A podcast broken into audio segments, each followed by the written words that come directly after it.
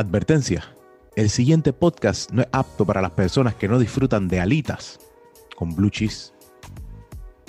Si usted está buscando un podcast que regale mejor el Día de Reyes que el Día de Santa Claus, váyase al carajo. Bienvenidos a The Birra Lounge. Escucharon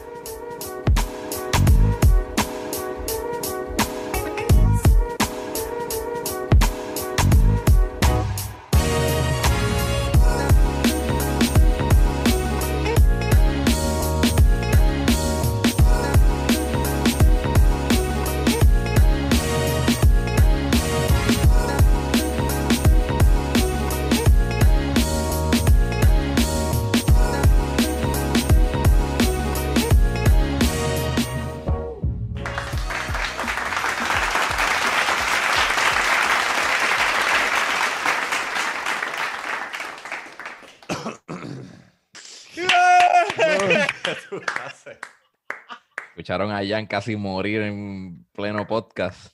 Todo, eso- deja, deja eso, Onyx. Espérate, ¿fui yo o fue Onyx? Yo voy, a, yo voy a dejar eso. Que dejar a Jan ahí. Sí, porque la mejor parte fue que tú juraste que tú pagaste el micrófono. Y ahí mismo Ah. dice, "Ajá, Ah, ya, Eso ha pasado muchas veces con Jan, pero no le decimos. Jan siempre apaga el micrófono. Se escucha el sonido horrible de que lo está apagando. Pero hay veces que no lo apaga y se escucha Eh, Pero La como ustedes pudrición. escuchan- como ustedes escuchan el micrófono apagarse y yo no. Se escucha el cac. Eso se escucha, se escucha el. el yo no sé si escucha esto por, esto, por ejemplo. Ah, sí. Sí, pero Eso como esto es un botón Eso mucho mismo. más delicado, pues yo pensaba que... ¿Qué está, espérate, ¿qué estás queriendo decir? Que el mío no es Ah. delicado. Ah, está diciéndole cavernícola, Onyx. Aquí no hay una palanca de botón. Disculpen. Déjame Cavernícolas. apagar mi- en- sí, de- Déjame apagar. Diablo. Primer episodio del año, empezamos tosiendo. Diablo. Ya. Mano, yo llevo yo un catarro un par de días. De fle- Flema, flema, flema. ¿Mm? O sea, como que eh, ahora todo el mundo, diablo, mano, hay que Mm. joderse. Ah, esto es corona, no es más Mm. nada. Es como si todas las enfermedades hubiesen desaparecido. No, pero es que el coronavirus está por ahí, pero si murió de cáncer, pero el coronavirus está por ahí. Sea, como que, cabrón, o sea, como quieras existen otras enfermedades. No sé. No, no estás de acuerdo porque me escuchas toser. Sí, o sea, si tú me dices catarro, me tienes que decir, mira, tengo catarro y una prueba negativa de COVID Mm. aquí, chequea. Ah, ok, ok. Ajá, tengo- exacto, tengo- un punto válido porque yo soy del único que no me he hecho la prueba aquí. Nunca. Mm, Mm, Exactamente, nunca. Y yo como Es soy como- una persona responsable, nunca me la analogía, pero no sé. Sí, sí, sí, estamos tratando, sí, sí, específicamente. no. eh, quería, quería decir la del asalto, de que me- te, te as- pero, pero te asalté con, te asaltó con una pistola de embuste. Bueno, pero ¿qué sabía yo? Ese- o sea, yo le entregué todo. Ok. Exactamente. Sí, ¿Ya no, de no, verdad no, o no? No tiene evidencia. Sí, me tosió encima. Es que, Ah. bueno, pero lo que tengo es catarro, ¿no? Pero puede ser coronavirus. eh, Todo el mundo, todo el mundo sabe. Tú no sabes lo lo que es. Exacto, a lo mejor tú tienes, estás positivo a catarro, pero asintomático a COVID. ¿Entiendes? Mm. Y me tosiste encima. Mm. Eh, también, Es la amenaza. también. Sí. Suma un poquito el micrófono, Jan. Suma un chispito el micrófono. Sí. Ahí está. Súbelo para que la hipocondria se escuche. se Ahora, ahora, sí, sí, sí, sí, Ok. exacto. Porque te escuchamos Pues ahora toser que- mejor. Ahora que se escucha mejor, pues vamos a darle la bienvenida al episodio 119 de The Birra Lounge. Nuevo año, nuevo yo. Este que les habla es Jan Chan Chan, G-I-A-N Chan Chan. Este que le habla es Rubén underscore Ahmed. y arroba Onyx Ortiz. Este nuevo, Nuevo año. yogur. Nuevo yogur. Nuevo yogur. Nuevo Jan, si- yoga. Si hay un nuevo tú, ya no eres hipocondríaco. Este, soy No, al revés. Yo pensaría que peor. menos hipocondríaco, yo creo. Menos hipocondríaco. Pero si Sí, Onyx tosió ahorita y casi te mueres ahí. y- Sí, sí, como si, como si, tú- como si por el sonido te, te llegó. Ah, Le muteaste por hasta el la- micrófono otra Por vez. el oído. Sí, Ajá. Por el oído. sí, sí. De hecho, por el oído se puede contagiar o es solamente por la boca y ojo. Hmm. Boca, nariz y ojo. Boca, nariz y ojo, sí, por eso, pero no sé, no sé si por, por, por, por los oídos, ya que es un boquete también. No sé. Fíjate, Pues es una buena pregunta. Una pregunta. Yo creo que yo sé que por los ojos se puede porque este, ¿se acuerdan de Osmosis Jones? Ah, exacto. Mm. Sí, eso es completamente. Eso es lo más, lo más lógico que podemos utilizar, eso es cierto. Digo, La- yo me no- estoy basando en Osmosis Jones para manejar esta pandemia. Yo no sé No, sí, exacto. Y, y tienes bien claro, y tienes bien claro que el, que el 80% de tus decisiones vienen de eso, de, de lo que pasa en Moses Jones. Sí. Todo, todo lo que ocurre. Es cierto, es cierto. Y si él le das eh, fiebre y toda esta cosa también. Eh, gracias a. Moses Jones. Y la pastilla. yo no vi. Osmosis, Osmosis Jones, como que me senté a verla completa. Yo la vi como que llegué a casa de mi vecino, entraba, él la estaba viendo, vi una, veía como, veía como 15 minutos y me iba para otro lado. así, otra Mm. cosa, whatever. que era- que Creo que yo la vi en la escuela. Que yo no la tú la viste en la escuela. Sí, Ah. yo creo que en mi escuela dijeron, mira, en vez de darles una clase de ciencia, vamos a ponerle Y aprendiste. Jones. Sí, ah, por eso vienen todas las Y a referencias Dios que tuyas. reparta suerte. Sí, sí, sí, sí. De hecho, Osmosis Jones es el, el PowerPoint más caro sobre biología, ¿verdad? Sí, exacto. Sí, sí, loco, un budget de millones de dólares. Chris Rock es el protagonista de esa película. exacto. Y Bill Chris Murray también Rock. Y Bill. Murray, o sea, le- leyendas. Y de leyendas hecho- del entretenimiento. Ya no se toma una pastilla si no es roja y amarilla. Son las únicas pastillas que él se bebe. Gracias a Osmosis Jones. Porque esos son los colores de pastilla que se puede. Mm. Ah, De hecho, la peliculita era buena. No, no te lo voy a negar. Era, e, es bastante entretenida. Y el hecho de cómo te explican, como que las defensas del cuerpo está súper, sea, como que súper brillante, digo yo.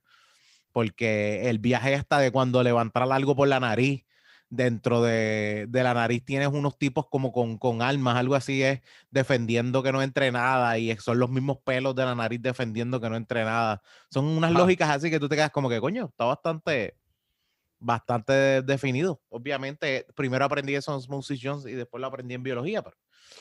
que Ayer es vi, que ayer vi que Soul y, y es un Osmosis Jones, pero de, de- del alma. eso, eso es lo que tengo que ver, exacto. Tengo que ver esa. La, vieron, la vieron ambos. Tengo que yo la yo espero verla hoy. Yo la vi me gustó, me gustó mucho. Está buena, está buena. Yo Sí. espero verla hoy. Yo hoy es por, tal- por la tardecita, espero verla ahí. Y, y de hecho le han dado muy buena promoción y dicen que mucha gente está, está usando quotes y toda la película ahí, a todo lo que da. Pues, mano, eh, este es el primer episodio del año y empezamos con cervezas diferentes cada uno, ¿verdad? A menos de que Jan haya decidido traer otra cerveza que no sabe, que haya bebido aquí y todos no. hayamos compartido Hay ya. y- estamos, tra- traje, traje un estreno. ¿Trajiste Ah. un estreno? ¿Trajiste un Sí, sí. estreno? Qué bueno. Yo traje una nueva. episodios de, de Ocean Lab ahí. Sí. Diablo. Yo traje una que hemos bebido entre nosotros, pero no la hemos traído aquí al, al, al episodio. Dale, Jan, ¿qué tienes ahí primero para saber? Ah, pero Diablo, Onyx, qué Onyx. cabrón. Qué buen, qué buen qué buen segue. este, qué Sí, buen man. segue. Sideway, sideway. El mío es sideway, no es. Chacho. Ah, Yo estoy tomando la Artisan Brown Ale de Palax Reserva, Wow. una cervecería española. Nunca había visto Nice. eso. suena bien, suena bien. ¿Eso es de la enoteca? Este, no, esta la conseguí en, en Econo. Mm. Más o menos, lo mismo. La conseguí en Econo, elaborada en España, en Cent- DH. Nalda a Viguera. Diablo. Sí, Nalda a Viguera. Nalda. En la, eh, esto es una cerveza de La Rioja. Eso yo sí sé que es un, un área en España que se llama La Rioja. Ajá, Sí, por todos los vinos que te has tomado. Exactamente. exactamente. Eh, vamos a probarla. Estoy aquí Ya, buscando man, más. te estás mirando, estás mirando la no has probado. No brown ale. una brown ale. Hmm, Una brown ale que tira, pues, palo dulce. Muy dulce. No sabe. Ya, che, no tiene nada de amargo en el aftertaste. No, todo es dulzón, dulzón, dulzón. Es dulzona, dulzona. Déjame ver aquí. Sí, a diferencia del Ocean Lab, que se, se siente más el hoppiness. Sí, de aquí tiene hecha con obviamente agua, malta de cebada, lúpulo y levadura. No te especifica qué tipo de, de lúpulo. Ah, mira, sí. East Kent Golding y Cascade Hops. Mm. A blend of Vienna malt and pale ale malt with other special malts and natural spring water which flows past the brewery.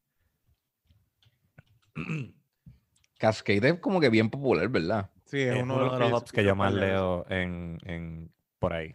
Sí. Es como que el, Pero- que- el go-to al principio de, de tu, al, al empezar tu cervecería. De hecho, sí, que es como el, el yo creo que lo, lo he, lo he escuchado hasta de Homebrewers, ese Cascade, completamente.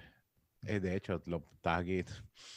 Hay un sitio online ahí que se llama Mild 95 Hubs, que puedes pedirlos y todo online, para que te lleguen. Que tienen par de, par de, par de tipos de, de hubs para vender. Cascade Hub, estoy tratando de ver qué, no sé si hay otro tipo, los sabores que tiras, porque a veces que te sale, ¿cuál es la descripción de, de, de Me sabor? sorprende la cantidad de, de distintas maltas que tiene y que no tenga ese sabor que yo identifico como maltoso. Brown. Ujú. Sí. Pues las brown ale no dejan de tener su maltosidad, son, tiran más a algo dulzón. Y de hecho, se supone que el aroma y el flavor de esta, de lo que es el Cascade Hub, sea floral y citrusy. O sea, no, Bueno, no pues a mí me está dando, en nariz me está dando como caramelo, caramelo. y el aftertaste es dulzón también. Sí. Mm. También jugar. No me huele a eh, cítrico. No te, no te da olor, porque tenemos que, hay que jugar lo importante de que también viene de España, tú sabes. Ahora, si el hop no te, si no te da bitterness, pues el hop no está tan presente. Sí, exacto, exacto, exacto. Puede ser que la cantidad de hops sea bien limitada o lo echen Mira muy tarde en el El IBU debe estar bajito. proceso. Sí, Sí, sí, esto no. Déjame ver si lo tiene aquí en la no, no, etiqueta, pero, No sé si los pero españoles. sí, tiene que tener un IBU súper bajito porque te lo digo, es bien, está rica, pero es bien, bien dulzona. No sé si a los españoles les gusta como que le importa eso. Mira, hay que ponerle el billo en la, en la etiqueta. No pongo un carajo. Joder, joder, tío, tómatelo ya. Tómate El la Ibu. cerveza. El Ibu. No lo quiero poner ningún El Ibu. Ibu. Aquí el carajo le importa eso. Avanza y ponlo y envíala. Como le, como le dijeron a una amiga mía que fue para allá y pidió flan, y- pero estaba diciendo al mesero, mira, pero ¿qué flan tienes? Y le dijeron, pues de huevo, de huevo, ¿de qué va a ser? De huevo. Como que no. eh, Maldita cultura de nosotros que se preocupa. Dice, bueno, tengo de queso, tengo de guayaba. ajá, de pues, vainilla. De, huevo, ¿de qué va a ser? Eh, Pero así, bien mal criado. ¿Y de qué tiene la cerveza? Pues de cebada, de cebada y lúpulo. Agua, agua y cebada, ¿qué quieres? Exactamente. Ay, ¿Qué, sí. qué te tiene eso? Como que, pues, pues, está bien, pues da- dame, dame. ¿Y qué tú le vas a decir? Pues tú, sí, sí, El- sí, el que quiero el de huevo, el flan, el que quiero, el, Sí, el de huevo, es el que se- quiero. Como Después ellos de que se creen- como ellos se creen dueños del español, de- del castellano, pues como que no le hablas el castellano de ellos, es como, si- como si le estuviese hablando chino. Eh. Ah, es como un asalto legal. Sí. Tú, tú entraste aquí, este es mi negocio, yo me fajé por esto, eso tú consumes. Yo, no, yo, yo me fui en el viaje de que el mesero probablemente le dijo, ah, ¿de qué sabor? En vez de de qué es el flan, ¿qué, ¿de Mm. qué? De qué- Sí, exacto. Sí, sí, como hay, que, que, ah, hay que decirle que Como no preguntaste qué sabor, qué, ¿Qué sé yo, sabor? ay, vamos el bicho, loco. Ajá, tú sabes. Sí, sí, sí, es verdad. Muy celosos con el lenguaje. Sí. Pero es, es cierto. O simplemente Eh, mamabichos. Sí, sí. Yo creo que sí, yo creo que, que- Son unos sí, sí. mamabichos. Yo creo que de- cae, más en Es eso. una o la otra. es Una o la otra. otra. Sí. Yo creo que lo, we nailed it, we narrowed it down a, Sí. a esas dos. Ah, esas dos, exacto. Saludos al corillo que nos escucha de España. Españoles, conocen así. yo- so- somos un poquito más, ¿sabes? Más Llevadero, bruto, más- no, sugar coated. Sí. Ajá. Bueno, yo tengo aquí la Nut Brown Ale de Samuel Smith. Esta es otra Brown Ale, ya que de- hoy parece. Ruby, ¿tú tienes una Brown Ale? No, la mía La es. cagaste. Te dije que éramos, te dijimos que había que traer Brown Ale. Diablo, mano, no me llegó el memo. No te llegó, nu- nunca te llegó el texto que nunca enviamos para decirnos que había que tener el Brown Ale. No, mano. De hecho, yo lo que tengo aquí es algo bien raro. Yo no había probado este estilo. Es un Old World Dunkelweizen. Dunkel by. Ok, ok. Ajá. Nosotros no probamos la Dunkel de Ayinger. Yo la he Ah, probado. bueno, la- pero es Dunkel yo, pelado. pero no es. Yo creo que en el episodio no, pero sí. Una yo vez he probado una uno Dunkel, afuera. Sí, sí, Ok. sí, sí, pero no, no, no te puedo decirla aquí, yo no me acuerdo aquí específicamente. Eh, bueno, eh, la Brown Ale Eh, esta Not Brown Ale eh, no se siente, no es muy dulzona, no es una cerveza que se queda mucho ese aftertaste pegado. Es un aftertaste que sella ahí como que pap, termina de cantazo. No te da con conseguir dándote una detrás de otra. Es bien, tiende a ser bien seco. Un final, lo que dice es un final bien seco. De ese lado, en olor, es más ese olor sí a caramelo que- tiene normalmente la, l- l- o sea, las brown ales, pero también el nuttiness de este no es tan fuerte como el la hazelnut de, de Rogue. La hazelnut de, de Rogue es un poco más eh, fuerte ese, ese sabor a, a hazelnut y a nuez. Esta es más un sabor de una cuestión de como que cerveza más pesadita. Mm. Es una cerveza más pesadita y el porcentaje de alcohol se siente más que en la otra. También, te soy honesto, llevo a tiempito en la nevera porque todavía estaba esperando a ver en qué momento me la daba. Yo dije que esta es una buena cerveza para darme al principio de año. Ya yo la había probado. Para mí esta cerveza es un, mm, una cerveza que es como que una en el corillo de la noche. Estás como que dándote pero esta no, es, no tiende a ser una cerveza como para tú quedarte toda la noche con ella. No es ese, ese nivel de cerveza. Ustedes saben cuál es la que me refiero, que es la de Somersmith que tiene el de esto dorado Ujú. Que eh, la Not Brown, pero la realidad es que nunca ha sido una.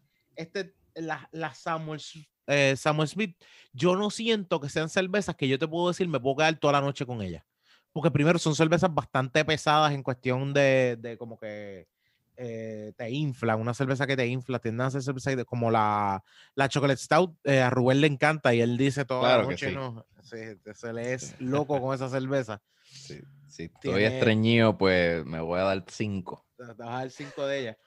Pero aún así, esa cerveza, esa Organic Chocolate Stout o la, la, la Stout de ellos, no son cervezas tampoco muy para quedarte toda la noche con ellas. No son cervezas bastante pesadas. Y sí, que ahora sí, eh, esta ha sido una de las mejores cervezas con las que yo he hecho también pan de cerveza. So. Esta, esta es buena, esta Brown Ale es buena. Queda blanquito, pero tiene ese saborcito a nuez y a, y a, pe- a cerveza bastante bueno ese, Queda blanquito. Sí, porque es una brown ale y normalmente no, las porters son las que te dan un pan oscuro. Las brown ale aún así te dan un pan clarito. El pan no Ah. tiende a ser un pan oscuro. Ah, ya. Sí, sí, son, más claritas en... en- Sí, en- sí, porque la brown ale, la brown ale tampoco tiene ese, ese mega color. Pero esto sí, esta brown ale no es de las brown, es bastante hazy. Yo creo que la tuya, esta no se ve un carajo ahí. no. Yo creo que la tuya, Jan, se ve un poquito más, más clarita que esta. Esta se ve un poquito más oscura. Sí, o sea, esta para hacer una brown ale es bastante, es bastante Ahí. clarita. De hecho, es bastante Mm. como hazel. Haze. ese. Ha- Hazy. Haze- Hazel, el color Hazel. El color hazel. Ah, Ok. Hazel. ¿Y, ¿Y Hazy o no? Sí, Hazy. No es hazy. No, no, es- no es hazel, No es se hazel. ve bien, se ve Es bien filtrada. Es hazy. Ok, ok. Ok. Pues esta, esta sí se ve bastante hazy. Esta sí que no se ve a través de ella ni para el carajo. Bueno, Ruby, ¿qué tú tienes ahí? Pues como mencioné, tengo la Dunkelweizen. Yo no había probado un carajo de esta cosa. Yo, Nunca había fíjate, probado las a- Dunkel. tanto tomar Shiner, yo no sabía que Shiner es una ciudad en Texas. Exacto. Este, so, Lester, puedes tirarte para allá y, y traernos cervezas de allí. Por lo menos tener una buena. Tú sabes que. sabes, There's hope. Hay, hay, hay cerveza tejana cabrona. Ujú. Entonces, después de este roast a, a Lester, quiero mencionar que tiene roast pecans con este fruta de melocotón. Qué Mm. rico. Eh, es un dark wheat y la, la, la, la, flavor enhanced through the use of malted barley and wheat. Mira, Pues, esta es- es- cae como una wheat beer. Esa cerveza dicen que se define como una wheat beer. cae como una wheat beer, pero lo que sobresale es el dulce de la fruta. Mm. El Ok. melocotón se siente a, a la raíz. Y yo diría que hasta tira para cherry. Esto no tiene cherry, pero yo siento que hay algo ahí de, de cherry. El no tipo, sé. el tipo de dulzón frutal te da ese hint de cherry, como que llegando de los. Quizás la cantidad de dulce que tiene. Bien leve, pero es porque quizás es porque hay mucho dulce. Ajá. Este, no me empalaga bajarme una cerveza. No creo que me dé más de dos. Puede que dos, pero no más de eso. Este, pero es bien joyful, es happy. creo que por eso es que la escogieron para el Holiday Season Beer de China. Sí, se, ve- se ve como para noche, noche de Navidad. Como no, noche de Navidad parece. Exacto. Ah, para ese, para ese momento. Y me, me gusta, este, sí, baja suave, este, no, ¿sabes? No, no, te digo, no empalaga, así que yo creo que es una buena cerveza para pasarla bien en Navidad. Y Crackling Fire, Sí. como que estar, eh, estar ahí frente a la fogata dándotela. ¿El Ah, bitterness, se siente ese bitterness o no? Eh, Bien bajito, ¿verdad? mm, bien poco, bien poco, Sí. es más el dulce. Sí, es más el dulce en lo que sobresale. Sí. Mira, de- de- que lo pueden Esta mezclar con cerveza también pollo. está como para tomarse a la frente a una fogata. La, Sí, esta, la la- brown son, ale de son- Palax. son pa, como para Navidad por la noche, son para pa noche frita. Ujú. Son como para noche frita. Esa, de hecho, hoy sí estamos de cerveza de noche fría. Pero aún así son oscuras, realmente. Es que estamos en invierno. Mm, exactamente. Sí, Sí, no, oscura. No, no, Mira, no, es- tra- no traje la brown, pero viste, esto tiene roasted pecans. Está, ahí el color, está ahí el color. Di- mira, dice que, dice que, la- que, esa cerveza es para pollo rostizado, guda o banana green pie. Como que Gouda. mezclas de guda, guda. Ah, Queso. Sí, queso guda. Sí, exacto. No Ok. sé, no sé si decir que no sé si Buda esté de acuerdo con el Guda, pero pues, vamos a- Diablo. no sé. Pero es vegano, acuérdate que oye, nadie ha hecho un vegano. Buda marca Buda. Mira el otro. mm, No sé, no sé. ¿Cómo que? Cabrón. No O sé. sea, un queso Gouda y la marca, ¿cómo se llama la, la marca? Buda. Buda. Buda. Mm, Buda Gouda. Buda. Mm, se- Diablo, Buda, Guda. Hmm. Eso como suena una línea de. sí, de- de como, como un anuncio de Sears. un anuncio de Sears. Buda, Guda. Y como que hay gente como- bailando. Como el nombre de un, de, 70s. de un, de un rapero. Un Un rapero. rap. Little Buddha Guda. Mira, Then like eh, Buda Guda. yo le doy 8 a la mía. Tiene mucho. A mí también. Ahí, tienes- para eso iba. Sí, te llevo un 8. Yo a esta le doy un. Sí, un 8. No sé, le voy a dar un 8 un 8.5 porque la puedes, o sea, la puedes repetir. Yo, yo la repetiría bastante. ¿Se mantiene el aftertaste seguido?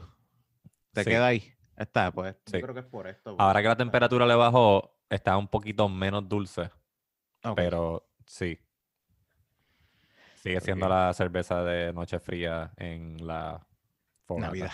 En la fogata. creo Ricardo nos había tagueado en un meme que él hizo de que e- era el, los dos brazos estos fuertes que se, se dan la mano así, Ah, como que para la playa, qué sé yo, y en el medio decía 9 de 10 o algo así.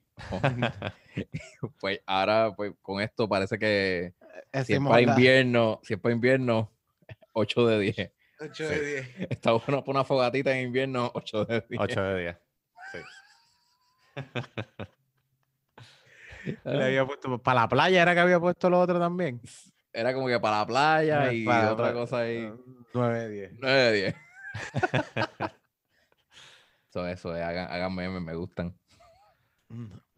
Por lo menos, fíjate, por lo menos yo creo que las cervezas que nos estamos dando son como que es- son las expectativas que tenemos. Porque hay otra, hay otras cervezas que nos damos, como la mango, la mango de Clown Shoes, que no sabe a mango.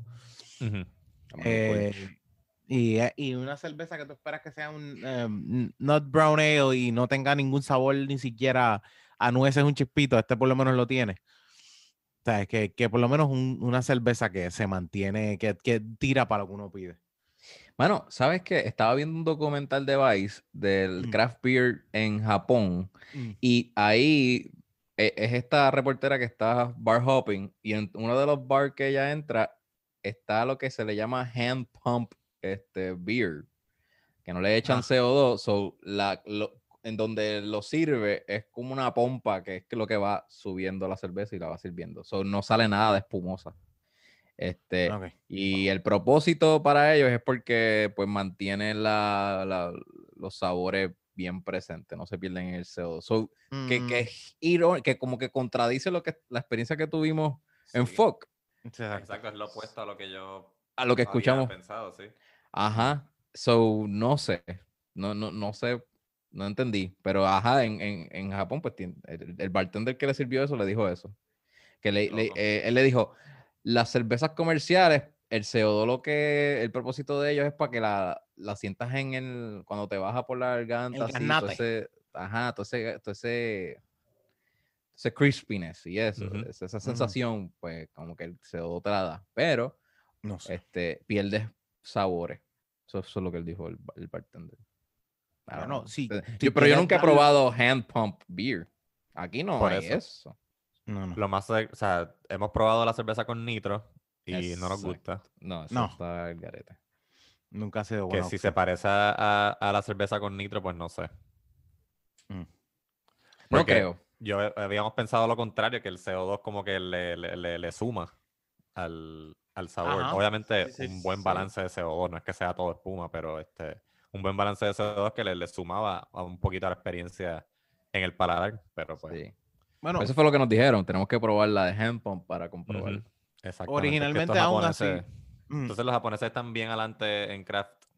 sí, ya, definitivamente. Mm. con- con, con eso ya veo que están bien adelante. Bueno, ese geek que está allí en Japón está adelante, porque el, eh, la escena de craft beer, aparentemente, según otro bartender que, de craft beer que, que es allí, es americano, que se estableció allí, dice que es, un por, es menos de un por ciento del consumo de cerveza, todo es comercial. Ok. La escena de craft beer en Japón es extremadamente pequeña.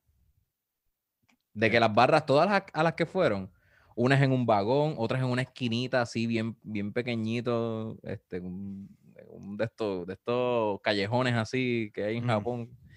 O sea, bien limitado, bien pequeño, bien pequeño. Qué triste. Eso se me hace bien raro. Sí, ya que, o sea, porque, porque lo- los japoneses en, o sea, yo por lo menos siempre los he entendido que son este tipo de gente que, que si cogen algo, lo estudian hasta lo último, lo tratan de, de mejorar, o sea, como que lo hacen un arte bien hija de puta ante lo que están haciendo, como que ellos tienden a hacer eso mucho y eso es parte de la cultura, como que de disfrutarse lo que están haciendo. Y parece que la cerveza nunca ha sido, pues además de la comercial, como que nunca ha sido darle cariño.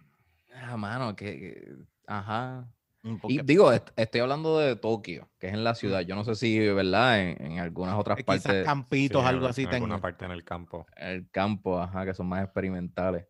Pero se hace extraño también, porque se supone que si se te está dando Tokio, se supone que sea un sitio que de verdad se mueva. Pero también es que la diferencia es que o sea, no es como Puerto Rico, que yo, aunque también puede ser eso, no, no tiendo a loquear. No sé si en el lo que tú viste dicen específicamente, ah, este tipo de, de, de, de industria se le hace difícil porque el gobierno te lo aguanta. Porque nosotros sabemos que aquí en Puerto Rico sigue siendo una cuestión donde no tenemos las cervezas tan y tan crecidas como debía ser porque el proceso gubernamental de desarrollar tu cervecería y de poder crecer es bien tedioso, se tarda con cojones, costoso, tú sabes. Esa es la diferencia, esa es la diferencia que hay aquí. Eh, no, no hablan sobre las regulaciones del gobierno. Sí hablaron de, de, de lo- uh, mencionaron algún detalle de los taxes, de que podías este, hacer más de un millón por un, un fee que le, le permitió a la cena craft crecer un poquitito más. Ok. este, pero no fue tan... Punto no, fue cinco tan- más.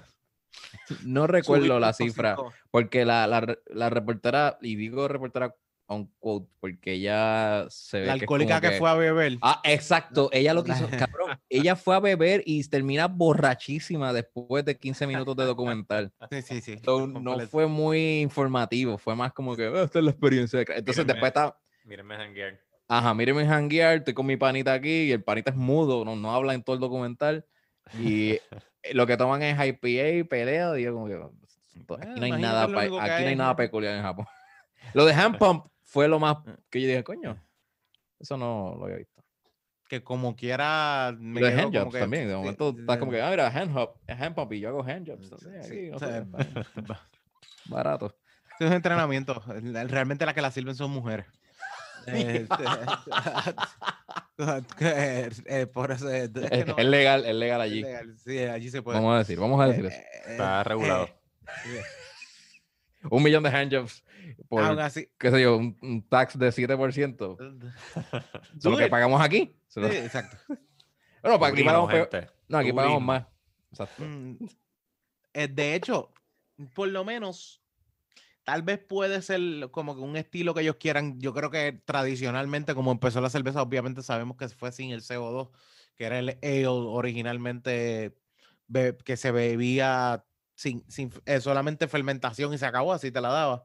Y era, y era el momento de, de beber, pero fuera de eso, eh, yo pensaría aún así, para mí el, el, el CO2 le da un enhancement cabrón a la, a la cerveza.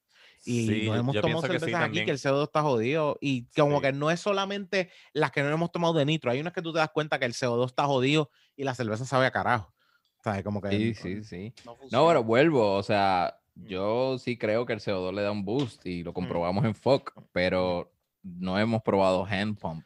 eh, Sí, sí. beer, No, y que también, y también es, es- es costumbre, loco. O sea, todas las cervezas que nosotros jamás hemos probado en nuestras vidas hasta tiempos recientes, pues tienen CO2. CO2, exacto. Exacto. Que, sí. Estamos acostum- Si te Sí, criaron para, así, esto, eh, para nosotros esto es cerveza. Y de hecho, eso, eso es lo que dice el bartender, como que, mira, esto, la cerveza no es simplemente hecha en CO2, so, o sea, hay distintas maneras. Mm, Sí, bueno, este, e- e- es, como tú en tu vida, eh, don- si tú te criaste siempre pensando que, el, el, por ejemplo, el revolti, el huevo solamente se hace revoltillo y frito, Ajá, pero nunca has probado un poach egg, y de repente llega esto y tú como que, ¿qué es esta mierda? Ajá. Todos los perros son schnauzer, ¿no? Era. no, hay otro, otro tipo de todos los perros son satos o cosas así, gatos. También, eh, y, y es como que si nunca lo he probado, eso, eso es, o sea, tiene toda la razón. Lo que pasa es que en la experiencia que tuvimos de probarla una CO2 sin CO2 son otros 20 pesos. El hand pump, no sé si le añade algún tipo de, de enhancement para el sabor de la cerveza. De Él, carbonatación. lo que, o- él lo o vende como aire, que o sea, n- como no le quita. Él lo vende No como que no le quita, porque el CO2 No. le quita. Él dice que eso le deja lo- la, la pureza de, los flavors. Bueno, Pero es increíble como yo estoy prejuiciado. Porque Mm. como cuando el japonés dijo eso de la, del hand pump, yo dije como que, ah, o sea que yo estoy mal. Sí, sí, El CO2, yo estoy mal, CO2 no le, no le añade nada. sí, porque el, el- el japonés se lo dijo, no tiene que ver nada con mi gusto. es- cabrón, como que, todo, qué sabio. Sí. cabrón, está cabrón. Cada vez que uno entra a un museo es como que, ah, mira qué bruto soy, mira, yo no sabía eso. Después vas a otro museo que desmiente lo que dijo el otro museo y te, ah, cabrón, que, que soy más inteligente. Mira, sí. aquellos son más brutos. Exactamente. Qué bueno que vine este segundo museo, Dios mío. Sí. Qué bestia. De- Bestia. ya no tengo la tristeza que tenía hace rato. so, ya, estamos, ya así- estamos mejor. Exacto. Está cabrón. Pero aún así, ¿sabes? Aún así, yo pensaría que para la cantidad de gente que vive allí, la capacidad que tienen los japoneses, Tokio es un Nueva York versión, ¿sabes? obviamente eh, con la misma capacidad de me- me- eh, metrópoli gigante. Yo no entiendo cómo Nueva York, pero con menos asiáticos. con menos asiático.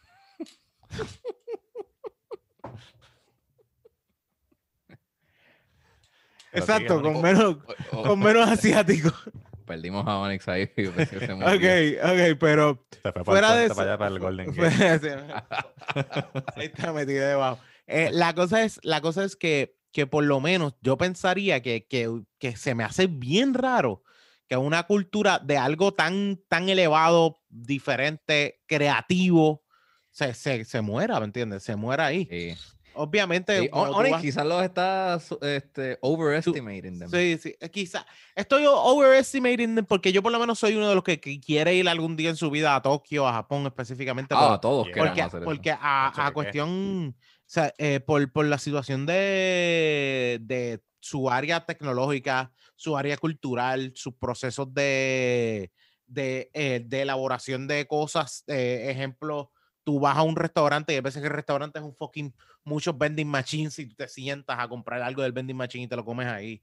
O sea, hay cosas que yo digo, quiero explorar eso y yo creo que es que yo estoy over, estoy así mismo, poniéndolos en un pedestal por, su, por la- el tipo de cultura y su acercamiento a las cosas, Sí, que se me hace difícil entender esa- ese cariño, pero también bu- es que bueno, hay que ver. la que- cultura no es así, así de fácil. la, la- el- la cerveza, eso es europeo, puro, Mm. ¿verdad?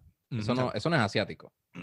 La cerveza, si no me equivoco, sí, de origen, de origen completamente europeo y, y Digo, yo no, no sé si en sé- su origen, pero pues como la conocemos hoy y todos los procesos de Bueno, brewing y qué sé yo, pues yo- sabemos yo que creo que sí que son de origen. sabemos que los Exacto. egipcios llegaron a hacer cerveza. Sabemos Es que como Middle Eastern Europe, sí, por ahí. eh, se pensaría, Mediterráneo per se, yo creo que empieza, eh, o sea, se mueve todo, se mueve todo completamente, pero Exacto, yo, pero, o sea, pero no es en Japón. No. no, no, no, no. Exacto. That's, No. that's the point. Yo no sé, Y no sé es por si, eso- si, si existe, o sea, porque mayormente te lo pone, mira, ahora mismo poniendo historia te sale que es Mesopotamia. Mesopotamia es donde primero se empezó a trabajar y estamos hablando de, sí, estamos hablando de lo que es Medio Oriente y todo esta, toda esta área. Pero fuera de eso no hay, no hay, o sea, no hay nada que me diga a mí que yo sepa que lo- los chinos fueron, decidieron darle, o sea, los chinos, Los los diablo. orien- orientales, diablo, orientales per se. Apropiación cultural desde la raíz. orientales per se, disculpen. Ahora sale todo el mundo. No, no, yo creo que Aquí vienen que los vamos a tener que cortar esta parte. Vamos a sí. tener que Japo- cortar esta japoneses, parte. perdónennos. Eh, sí, los- chinos. no. No, no te preocupes, Ruby, que no, no, no lo estás cagando con eso. Sí. No, yo sé japonés, ¿qué carajo tú hablas? Ellos Ah, entendieron. Ah, ok, soy yo, soy yo. Sí, tú yo. eres que está ahí prejuicio con mi idioma y mis skills. Pues, Sí. Pues la- que todos la- son iguales. eh, diciendo que Ajá. todos son- sí, exacto, exacto. Son chinos. No, no. Son todos Anyways, chinos. el, Entonces, eh, el, el saque quizás es lo más el que saque les fue. importa su- a ellos. su- sí, eso fue su prioridad.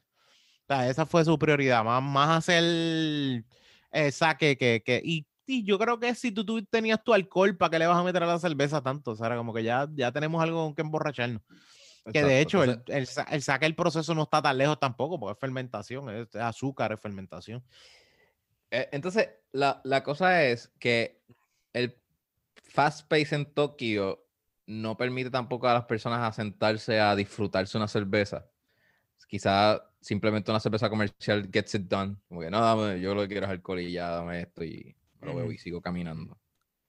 Sea, Sí, exacto, que no sabemos cómo es la cultura de, de, de bebelata en, en, en Tokio. ajá. ¿Quién sabe si es, Exacto.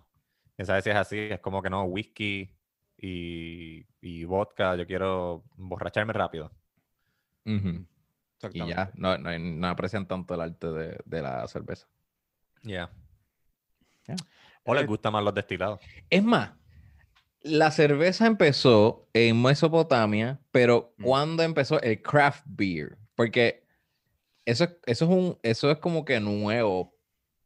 Ah, Sigue siendo tú dices- cerveza. O la cuestión de es- hacer es- cerveza, eh, tú dices, empezó Mesopotamia y todo lo demás, pero ¿cuándo empezó en el mundo la idea de vamos a empezar a crear diferentes sabores de cerveza y crear compañías y Eh, cosas así? exacto, porque la Ah, cerveza es comercial. extremadamente po- comercial en Japón. Es el Mi- craft beer per se. Me So, que esa esto estamos- cultura de craft beer es- es la que hay que ahora pensar.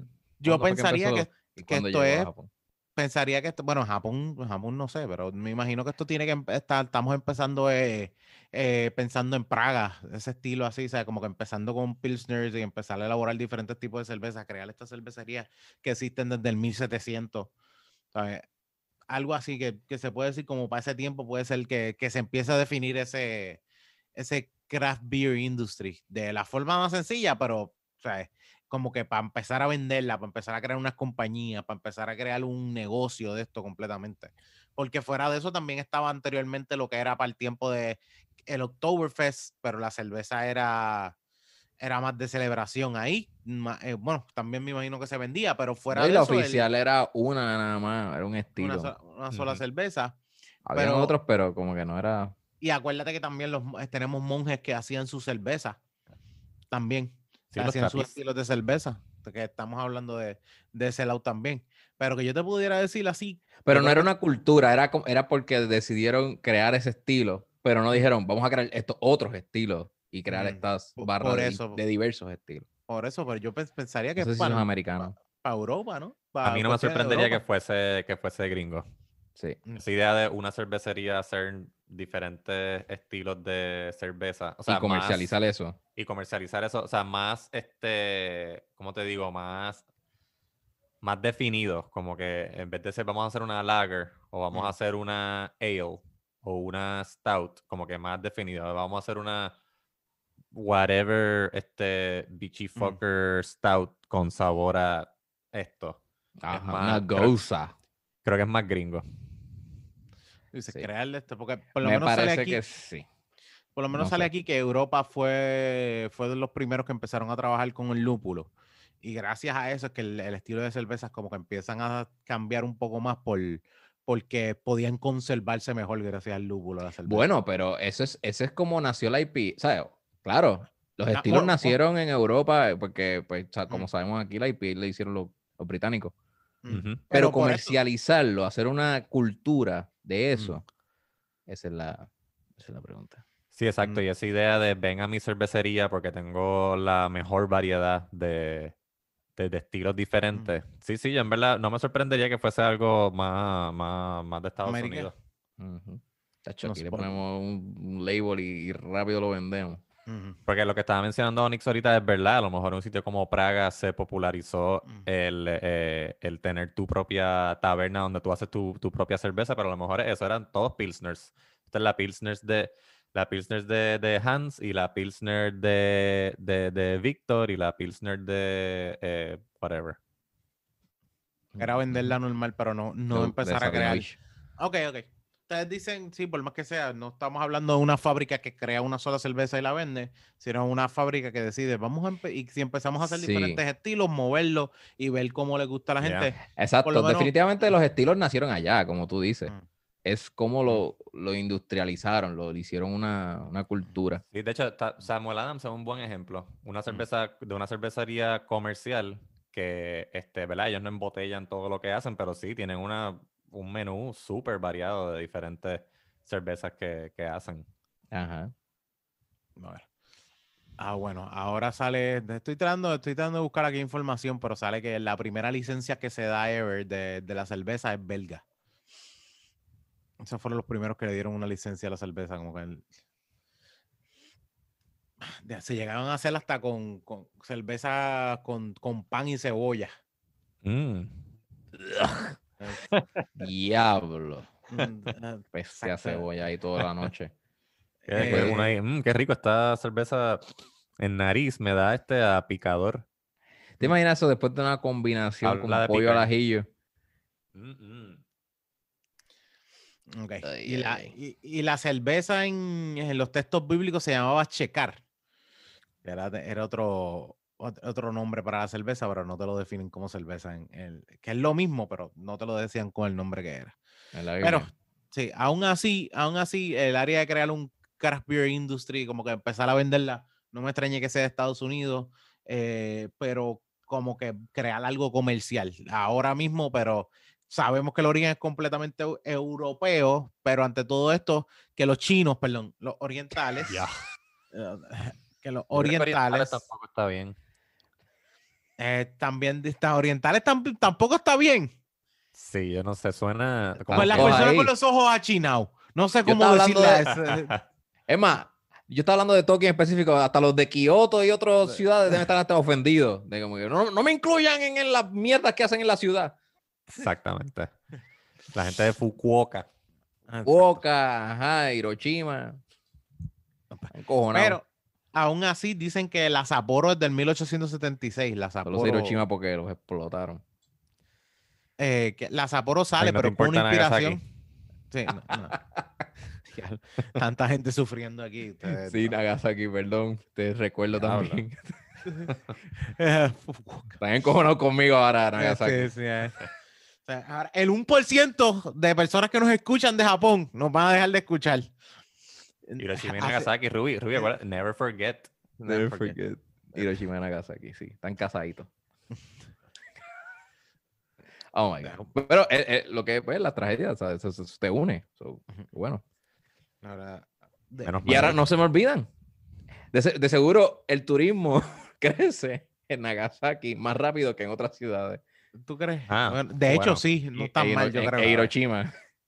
Creo que no están mal porque yo creo que dan hasta un tour de la, eh, del sitio donde cayó la Claro. bomba. O sea, yo imagino los residentes así, yo sé que vienen porque no fucking pagaron una bomba. ¿no? Sí, sí, Pero sí, sí. vengan, necesitamos chavos. Aquí, aquí, aquí fue que explotó, ¿verdad? Boom. Si aquí, si, si en Puerto Rico explota una bomba atómica, eh, de aquí a 100 años, el gobernador va a estar como que, sí, sí, vengan todas las naciones, nosotros Cáiganle. sufrimos hace 100 años, nosotros nos liquidaron. No, chacho, sí, aquí a donde cayó la bomba atómica, rápido, el partido que esté en el poder le va a dar un, un- va a subcontratar a alguien para que lo administre. Claro, ese boquete va- nadie lo va a tapar. Exactamente. Bueno, bueno, pa, tú sabes que ahora mismo vamos Pues a aquí cumplir nadie un tapa año. boquete. De hecho, al tú, a la gente estar escuchando esto, al otro día se va a cumplir un año del, del terremoto de Puerto Rico que hubo hace un año atrás en el 2020. de hecho, mañana. Sí, siete. mañana, por eso, exacto, mañana 7. Y de ese lado, de ese lado tú tienes que tener claro que, que, que de aquí van a salir un par de reportajes, que lo más seguro lo, va- lo vamos a estar escuchando toda la semana a un año del terremoto. Exacto. Y, y empezar a utilizar. Si, no, si lo usan con el terremoto y algo que pasó aquí, ¿cómo lo van a usar con una bomba que, que caiga aquí? Oh, no, no, no, con Exacto. eso nos vamos viral, a- o sea, Sí, internacional. Y pues, obviamente lo vamos a estar viendo desde la otra vida, pero tú sabes, sí. aún así es como No, que. no, bueno, claro. No, te- Pero no, sí, o sea, no vamos a estar aquí. Después de que subcontraten una compañía que se fundó el día antes para administrar el hueco donde cayó este, el hueco que hizo la, la bomba atómica, estamos, una vez hagan eso, estamos a meses de que arresten al representante que, eh, que, que movió el proyecto de ley para que autorizaran a, a corporaciones nuevas y que se que, convirtiera que salió en un chat. que se creara el fideicomiso de la bomba atómica y toda la pendejada. que se movió en un chat y, y dejó de, ¿sabes? Completamente tú tienes su, no tiene forma de, de explicar por qué alguien está ganando 9 mil pesos y no hace nada. Ujú. Eso es cierto, eso es cierto. Eso, eso yo creo que, yo creo que, y de, de hecho, por lo menos algo estamos seguros, quizás no va a ser chavo el tour, pero esa gente sí va a ser, va a ser su dinero. Eso no va a dejar de, de existir. Wow, diablo. Bueno, sí, exacto. Este turismo como 2021 quiera pro- pro- promete, este 2021 promete con empezando con este tema de que nos cae una bomba. Pero tú crees que este hagan Nos vaya a caer una sobre el bomba. terremoto? Ah, ok. Sí, Ah, sí. Como que a un Ya año del empezaron. terremoto. ya Brother, empezaron eh, y ya. Eso sí. economiza al que escribe tanto. Ese día, por lo menos. Lo coge libre. Eh, coge estos archivos del año pasado y únelos Ujú. y, Ujú. y esto chichichija. Y, y ponle una voz encima de todos esos videos y ya. Porque yo Búscate dónde- pensaría que, qué sé yo, yo pensaría que con la pandemia como que la gente diría como que, ¿qué? Quiero yo ver Mm. cosas del terremoto. Cambia el canal. No, Mira, y- no. y ya, llámate a su hey para que haga algo, que ella no hace nada. Llámate a su hey la mela, por favor. Ya necesitamos grabar esto. eh, Dile que venga al estudio para grabar esta voz. Que no me extraña. ¿sabes? Como- Ah, de seguro sus ahí dicen, no. tienen su orgullo, sea, eh, dicen como que "Mm, no, no, no, dáselo a fulana de tal, es así que no hace un carajo. Ah, yo, yo me voy por ahí a investigar a un par de corruptos. ¿Cómo que se llama el. Dios mío, el, el de, el de los deportes del 2? Bueno, Ricardo, Héctor Vázquez. Ah, Ricardo Ricardo- Torres, Ricardo Torres. Ricardo- dáselo a Ricardo Torres. El único que sabe hablar es de Pelti, esas cosas que hacen en. en- Y a Kefren. Manda a Kefren. Haz- Manda Que Kefren manda- sabe hablar. Da- dáselo. Que se pare frente al muro ese que se cayó allí, donde salieron corriendo la gente. Dale una botella de a vino Kefren. y zúmbalo para allá. Y tú sabes que, que Fren con dos, con dos cervezas ya él y una botella de vino ya le está, ya le está ya. sabes, feliz. Estaba feliz. Que Kefren con una botella de vino se trepa en, en- Mm. cabrón, en un aerostato. Sin, sin Él, cinturón. él- él- él solo, sin Por- saber por guiarlo. el thrill. Ajá. Y el camarógrafo es un drone. Y ahí la, la- la exclusiva. Si se muere, pues. eh, Hay otro reportero por ahí des- después. Que se, que se joda. Oh, tenemos Albert Cruz. Está Albert Cruz. Pero Albert Cruz no se va a montar allí. Albert Cruz va a estar. Albert Cruz nunca había ahí. Está viejito. No, no sabe. Ay, no si se muere, pues ese es otro, otro segmento nuevo. otro segmento nuevo. In memoriam. In memoria. Y es un rerun Oye, de todos oye, los reportajes. ¿Tú no crees Tenemos, que algún tacho, direct- tienen todo el día programado. Ay, ¿Tú no brother. crees que algún director de noticias ha pensado esto alguna vez? In memoriam. Como que, diablo, si se nos muere este reportero ahí donde están, eso sería un buen reportaje. ¿Cómo? Oh. ¿Te imaginas que este, ¿te imaginas que, cómo es que se llama? Julio Rivera Saniel se caiga el helicóptero ese. Todo, todo un buen, todo un buen reportaje. Todo una buena forma de, de empezar, ¿no? Él está, el, el director pensando nada más qué va a hacer. ¿Y a quién llamo? Pero si ya se murió este, este es el más que ¿Sabes está que conmigo. hay una serie eh, de Apple TV que se llama The Morning Show. No, quiero verla, quiero ver. Jennifer Steve Aniston y Steve, Steve Carell. Hay un personaje que está encargado de dirigir el, ese, ese canal donde trabajan ellos, ellos dos. Y ese tipo es lo que yo llamo un agente del caos. Porque ese tipo piensa así. Él piensa como que no hay situación a la que yo no le vaya a sacar provecho Mm. para mantenernos eh, vigentes con el, con el público. Como que no, no hay giro que yo no estoy dispuesto a darle, contarle que no, sí, pasó esto y estuvo súper mal, Ujú. pero los vamos a mantener engaged con esto que, que- que pasó, que estuvo súper mal. ¿Cuál va a ser el ángulo? ¿Cómo, cómo se lo vamos a vender a la gente? Y yo estoy seguro que este, los directores de noticias no están pensando en, o sea, no están pensando con, con como que salivando así como que, uh, si se cae el helicóptero de Rivera Saniel, no. Pero sí, si pasara, como que después de, obviamente, el, el, el- el pésame y el anda para el carajo, tú sabes, nuestro compañero, bla, bla, bla, es como que, bueno, pues, Tenemos cuando- 40 horas de pietaje ahora. ¿cuándo es el día exacto? ¿Qué día tenemos pa- pa- para toda esta programación que vamos a fucking partir en rendirle un a- tributo, recordándole a nuestro compañero que falleció? Oh. se vaya, el de Julio Rivera Saniel se va a llamar Lisa Trap. Completamente. Ese es el, ese, así que se llama el, el- eh, eh. Cabrón, a mí siempre, siempre pelean conmigo porque cada vez que yo estoy viendo y salen las noticias, yo salgo, ¡It's a trap! No dejo, de- no dejo rápido de, de- de pensar. en Es, accurate, es accurate. Hay un ¿Verdad que yo no estoy mal? hay una similitud, sí. Un No, está bien, trasunto. Está bien, está bien. está bien, hay algo. Bueno, déjame quedarme callado porque hoy parece que estoy bien racista. Y, al parecer sí, porque ya con, lo- con lo- todos los chinos estoy mal. Pero los orientales estoy mal. so, no sé, no sé qué voy a hacer. Bueno, Ok, tírate un ah, chiste en contra de los blancos y ya estamos, Orient- estamos, Sí, sí, estamos, estamos a nivel. Oriéntate. Mira, mira, oriéntate. Este,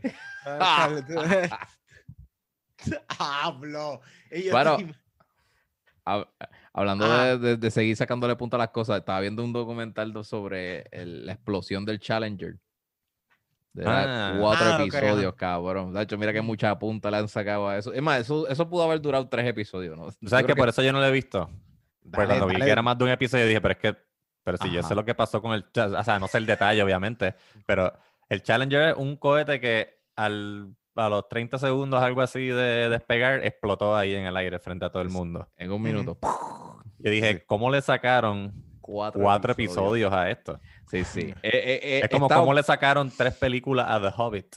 está, está bueno, pero lo estiraron con cojones. Sí. Yo me entretuve, pero lo estiraron. O sea, no, no, no hay que ver. O sea, no, no, no, no son cuatro episodios, mano. Sí, el, Lo que el- pasa el- es- el recap era media hora y el episodio Sí. duraba 25.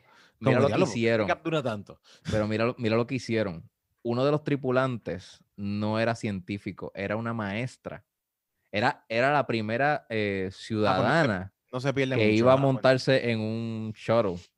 Ok. So, obviamente, explotaron astronautas. Está bien, ellos se lo buscaron. Pero esa maestra, eso es una ciudadana. Ahí y se fueron ella no tenía que episodios. estar ahí. Y como quiera, no corroboraron bien la nave.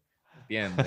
Esos fueron dos, ahí, ahí se fueron dos Ahí, episodios, cabrón. Ay, cho, cabrón. La, la entrevistaron a la hermana, entrevistaron a las amistades, chacho, todo el mundo. Un conserje que la persona. saludó. Un Todo. conserje que la saludó. Como si estaba en el- cafetería que ella entró antes de ir al, al viaje. Todo, eso, o sea, eh, eh, todo fue un espectáculo a- a- alrededor de ella. Ah, fue yo no que, sé. ah, shit, ¿Qué, qué usted sabe? Bueno, los otros seis eran, eh, valían también. O sea, que- ¿Y qué, qué, qué usted me puede hablar de ella? Yo no sé, pidió un sándwich y, un- y, y- y un jugo de China. Uf, aquí, aquí tienen. Y después, y, estirando. ajá, exacto, es, es así, los documentales son así. Pidió un sándwich, un jugo de China. Y esa fue la última vez que la vi. Y le di un cambio de 27 centavos. Y desde esa vez no la volví a ver. Y yo sé que solamente la conocí por dos minutos, pero yo sabía que era una persona especial. Y eso que no había fila. Porque si llegaba a ver, a ver fila, la conocía por tres. Cabrón, qué horrible. Qué ¿Sabes lo que pasa?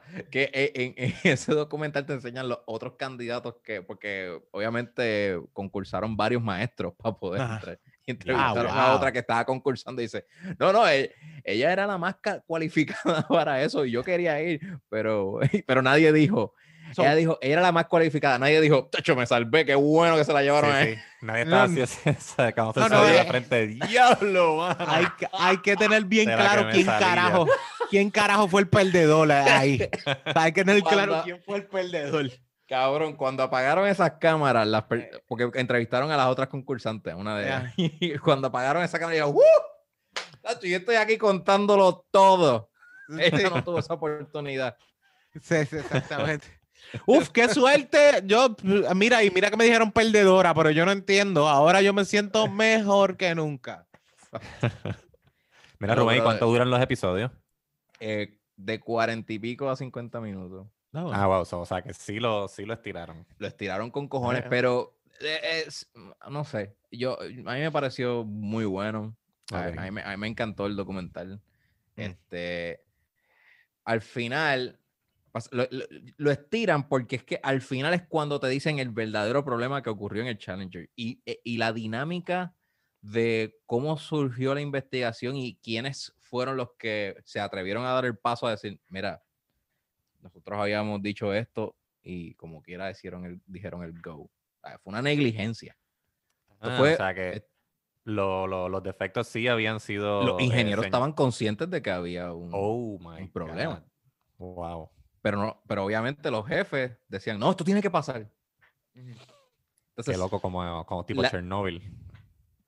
No, no he visto Chernobyl, pero me Ah, imagino, shit. to- todo el Tien- tiempo es, Tienes, tienes que ver eso, tienes que ver todo el tiempo es como que, no, no, no, nosotros tenemos que ya hacer esto.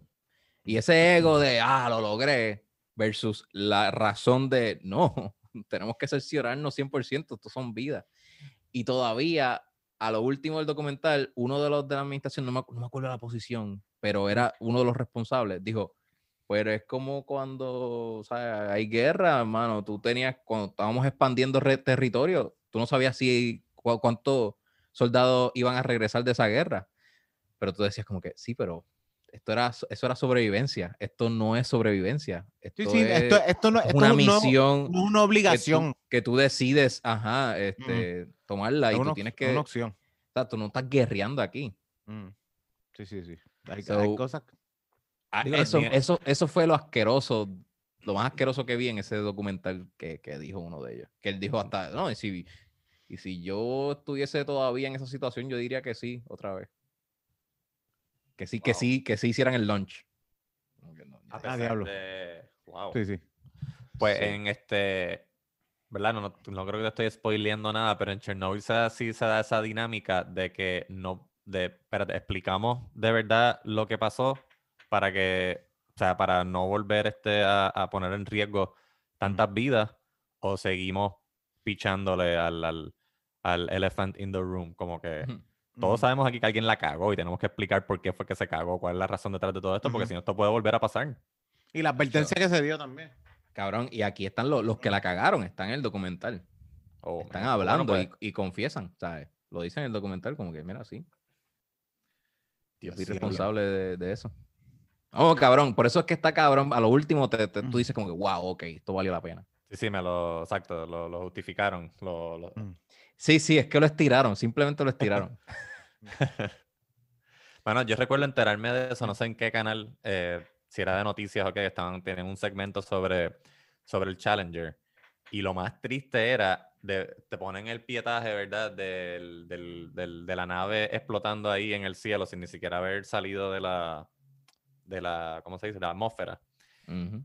Y pietaje de, cabrón, todos los familiares de esa señora Ujú. viendo el despegue y viendo el cohete explotando y la cara de confusión de ellos como que, o sea, ellos en ese momento ya no dijeron como que se murieron, ellos dijeron como que, ay, ¿qué, qué pasó? Como que, Sí. ¿qué, qué está pasando? No, sí, sí, sí, sí.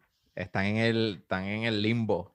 No en saben. limbo, o sea, no, no, no saben, sí, o eso- sea, eso- su, me- su mente en ese momento no les dijo, nuestra hija, hermana, eh, prima se acaba de morir. Sí, en el documental hacen un muy buen trabajo explicando el ambiente que hubo con esas personas que estaban presentes viendo el launch. Terrible. Y no es hasta que en el altavoz dicen, obviamente hubo un- una explosión del shuttle, ahí es que todos caen en cuenta de que... Ah, ahí es que Y aún así todavía hay familiares que decían, no, no, no, pero ellos pudieron haberse escapado por un lado y eso, o sea, estaban... No, eh, esto, esto no es, esto no es un avión F, F, F-15 que tiene un tiene una de de Sí, que te propulsión puedes así eh, salir del... salir en paracaídas. Esto no es lo mismo, no es lo mismo. Nada. Que de hecho deberían tenerlo. Yo creo que después de eso debería ser algo que se tiene que tener, porque si algo va a ocurrir y la nave lo puede detectar a tiempo, que pueda salir una el, el, área con los, con los tripulantes, ¿no? No, es que la explosión era tan repentina. Sí, o sea, sí, yo sí, imagino que ellos pueden tener un, un código, un- una rutina de emergencia, pero sí, es cabrón, esa explosión fue. Pero ellos desde un principio, antes de que todo, antes de todo, según te dice el documental, es que ellos sabían que alguna mierda iba a pasar o podía pasar. O, o fue algo completamente Quienes inesperado. sabían fueron los ingenieros que fabricaron los rockets, los propulsores. Ok. Se lo notifican a la NASA, le dicen, hay unos rings que son como unos selladores en Mm. esos rockets que tenían una falla leve, que podían, it could lead to a tragedy. Así estaba en el informe, que, en el reporte que ellos hicieron. Ese es el problema. ajá. Entonces, al día anterior se reúnen vía telefónica desde los headquarters de DC, porque es como una compañía subcontratada de ingenieros, que Ujú. los que hicieron esto, con la NASA. Y ellos están hablando por teléfono y debatiendo, no, pero es que no se puede, tenés que cancelarlo. Y yo, ¿cómo yo voy a cancelarlo al otro día? ¿Cómo yo voy a, cuánto más yo voy a tener que hacer este delay? Eso, eso fue un jefe de la NASA.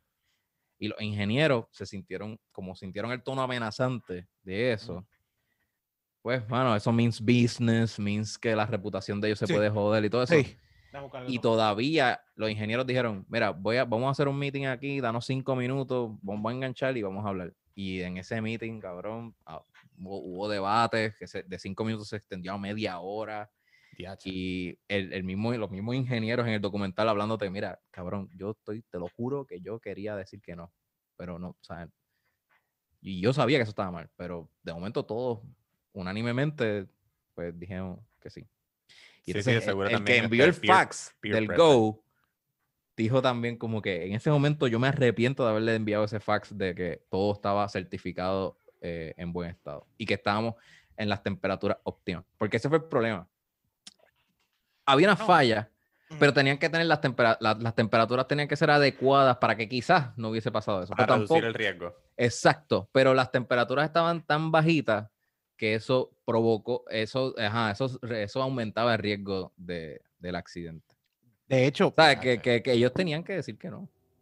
Mano, es que así a, así a veces nos pasa, yo no sé si a ustedes les pasa el trabajo, a mí me pasa eso en el trabajo a veces, que como que esto hay que hacerlo ahora y tienes que tirarlo ahora porque ya está, Ajá. no podemos gastar más horas, no podemos gastar Exacto. más tiempo. exacto. Y uno dice, pero espérate, si me faltan cosas por hacer y cosas que yo necesito asegurarme para entonces enviarlo. No, porque esto lo otro, si fue un estimado, y digo, pues yo puedo hacer estimado, pero pues, eh, eh, vuelvo y repito, es un estimado, tus mismas palabras, un estimado. Y, y hay cosas que yo necesito asegurarme y todo lo demás, y, y eso a mí me pasa a veces.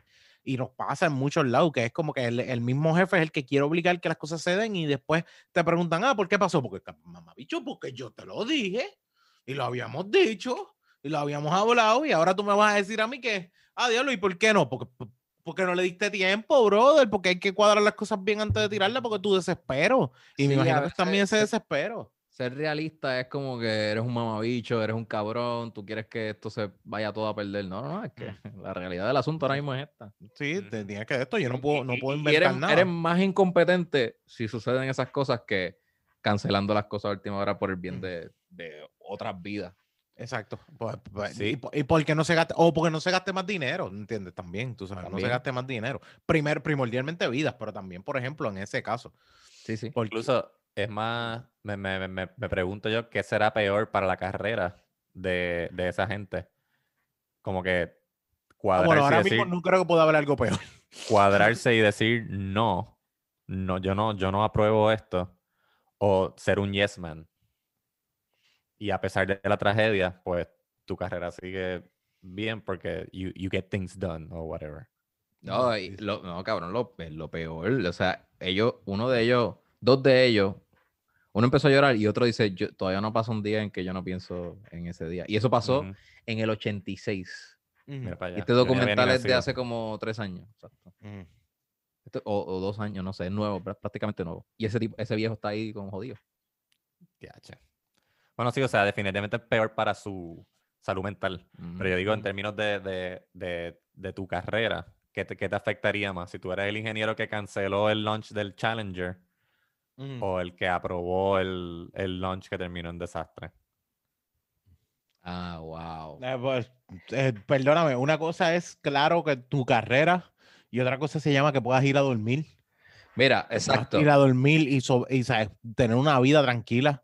Porque no Sí, me extraña entiendo- que por situaciones así haya gente que se haya suicidado por culpa de, de que cometió un error laboralmente, a gente pagó por, por esto y no voy a poder, y hay gente que termina suicidándose por el mismo hecho de que ya yo no puedo con esta vida, porque se siguen echando la culpa, ¿me entiendes? Cierto. Pero entiendo lo que Jan dice, que es como que, bueno, quizás sal- salvaste las vidas de ellos, pero tu reputación es del tipo que hizo el delay del shuttle. Y puedes vivir, eh, ta- puedes hanguear con los colegas y vas a ser ese tipo siempre, targeted. Este, mano, lo mejor que puede hacer ese tipo después de tomar esa decisión es en los hangueos decirle, cabrones, ¿ustedes quieren saber la verdad de por qué yo cancelé eso? Y decirle y, que, y, y- y debatirles a ellos, vale, re- los reto a todos ustedes que me hagan una fórmula que, que, que, que contrarreste mi decisión y los, re- los reto a todos. Y una vez ustedes lo comprueben, pues entonces yo soy el loser. Pero si Mm. no lo hacen, yo, yo tomo una buena decisión. Eso.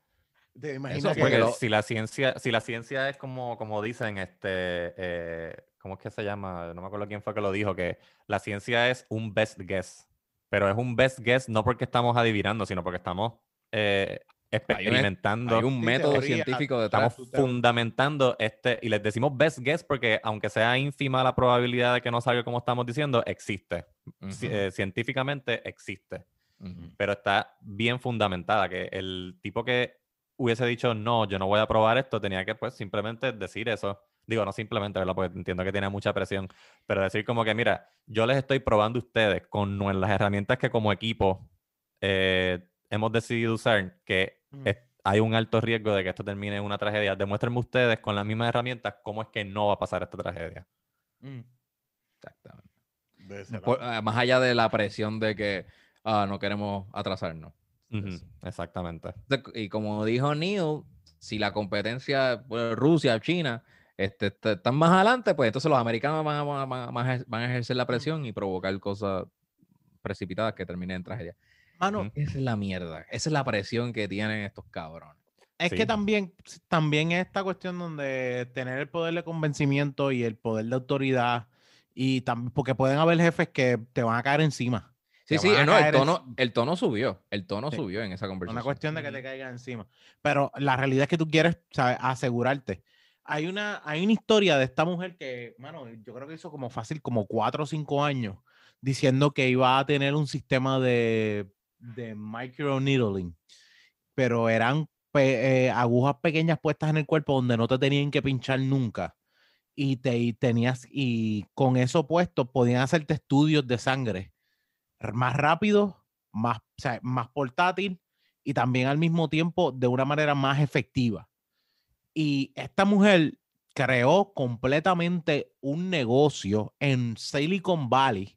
O sea, creó un negocio en Silicon Valley donde eh, eh, sin tener ni siquiera la máquina, sin tener pruebas, sin tener nada que funcionara, ella, por su poder de convencimiento y, y como que el, el, el estar fronteando y decir que esto se va a hacer y esto se está haciendo, y el ella sonar como la persona más inteligente o la más convincente en todo lo que estaba diciendo, ella pudo hacer incluso que Walgreens le pagara millones antes de crear la máquina para ella poder hacerlo. Y la máquina nunca se pudo crear. El sistema nunca se pudo hacer. Supuestamente se hacía y a los 15 minutos te daban todos los resultados. Supuestamente iba a ser del tamaño así de una tarjeta de crédito, la máquina para saber cuánto tú tenías.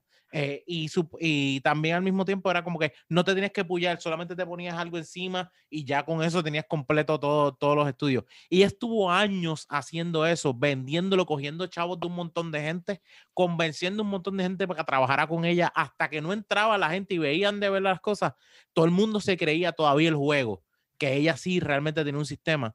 Y hasta no fue hasta años después que consiguen que ella ya tiene todos los chavos, que la tienen que demandar y pueden hablar, porque para colmo, ella mandaba a filmar, y eso también puede ser una de las cosas en ese proceso. Ella mandaba a filmar eh, de estos contratos de confidencialidad, y nadie podía hablar nada de lo que pasaba en la compañía. Y no me extrañe que hay gente en la NASA que también la mandan a hacer eso. Firma aquí, te tienes que quedar callado, porque si pasa una mierda, tú no sabes nada, o no puedes decir nada, o no puedes advertir nada.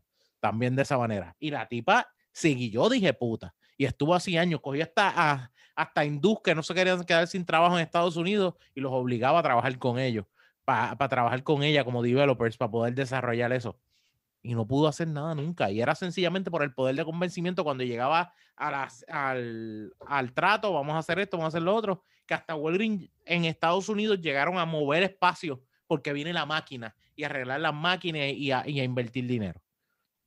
Una cosa asquerosa, que como quiera, lo, lo, que ella pudo probar fue que ella puede sacar sangre y ir a otro laboratorio y hacer el estudio y traerlo para el, para el, para el, para el estudio de ella. Así se acabó. Eso fue lo que ella pudo probar. Ella nunca logró hacer nada. Pero eh, la innovación que ella traía, como era tan convincente y una cosa tan puta, ella sabía venderlo. Y para colmo la hija puta se vestía como Steve Jobs, porque te lo dicen así. Como que mira, ella se vestía como Steve Jobs y todo, con el turtleneck Ah, de negro, que pareciera que ella es una dura en lo que está haciendo. Y la forma de ella hablar y el poder de convencimiento de ella hablar fue la que lo llevó a donde estaba. Y esas son cosas que uno dice, pues está bien, tú me, me- tengo que dejarme llevar por lo que tú digas.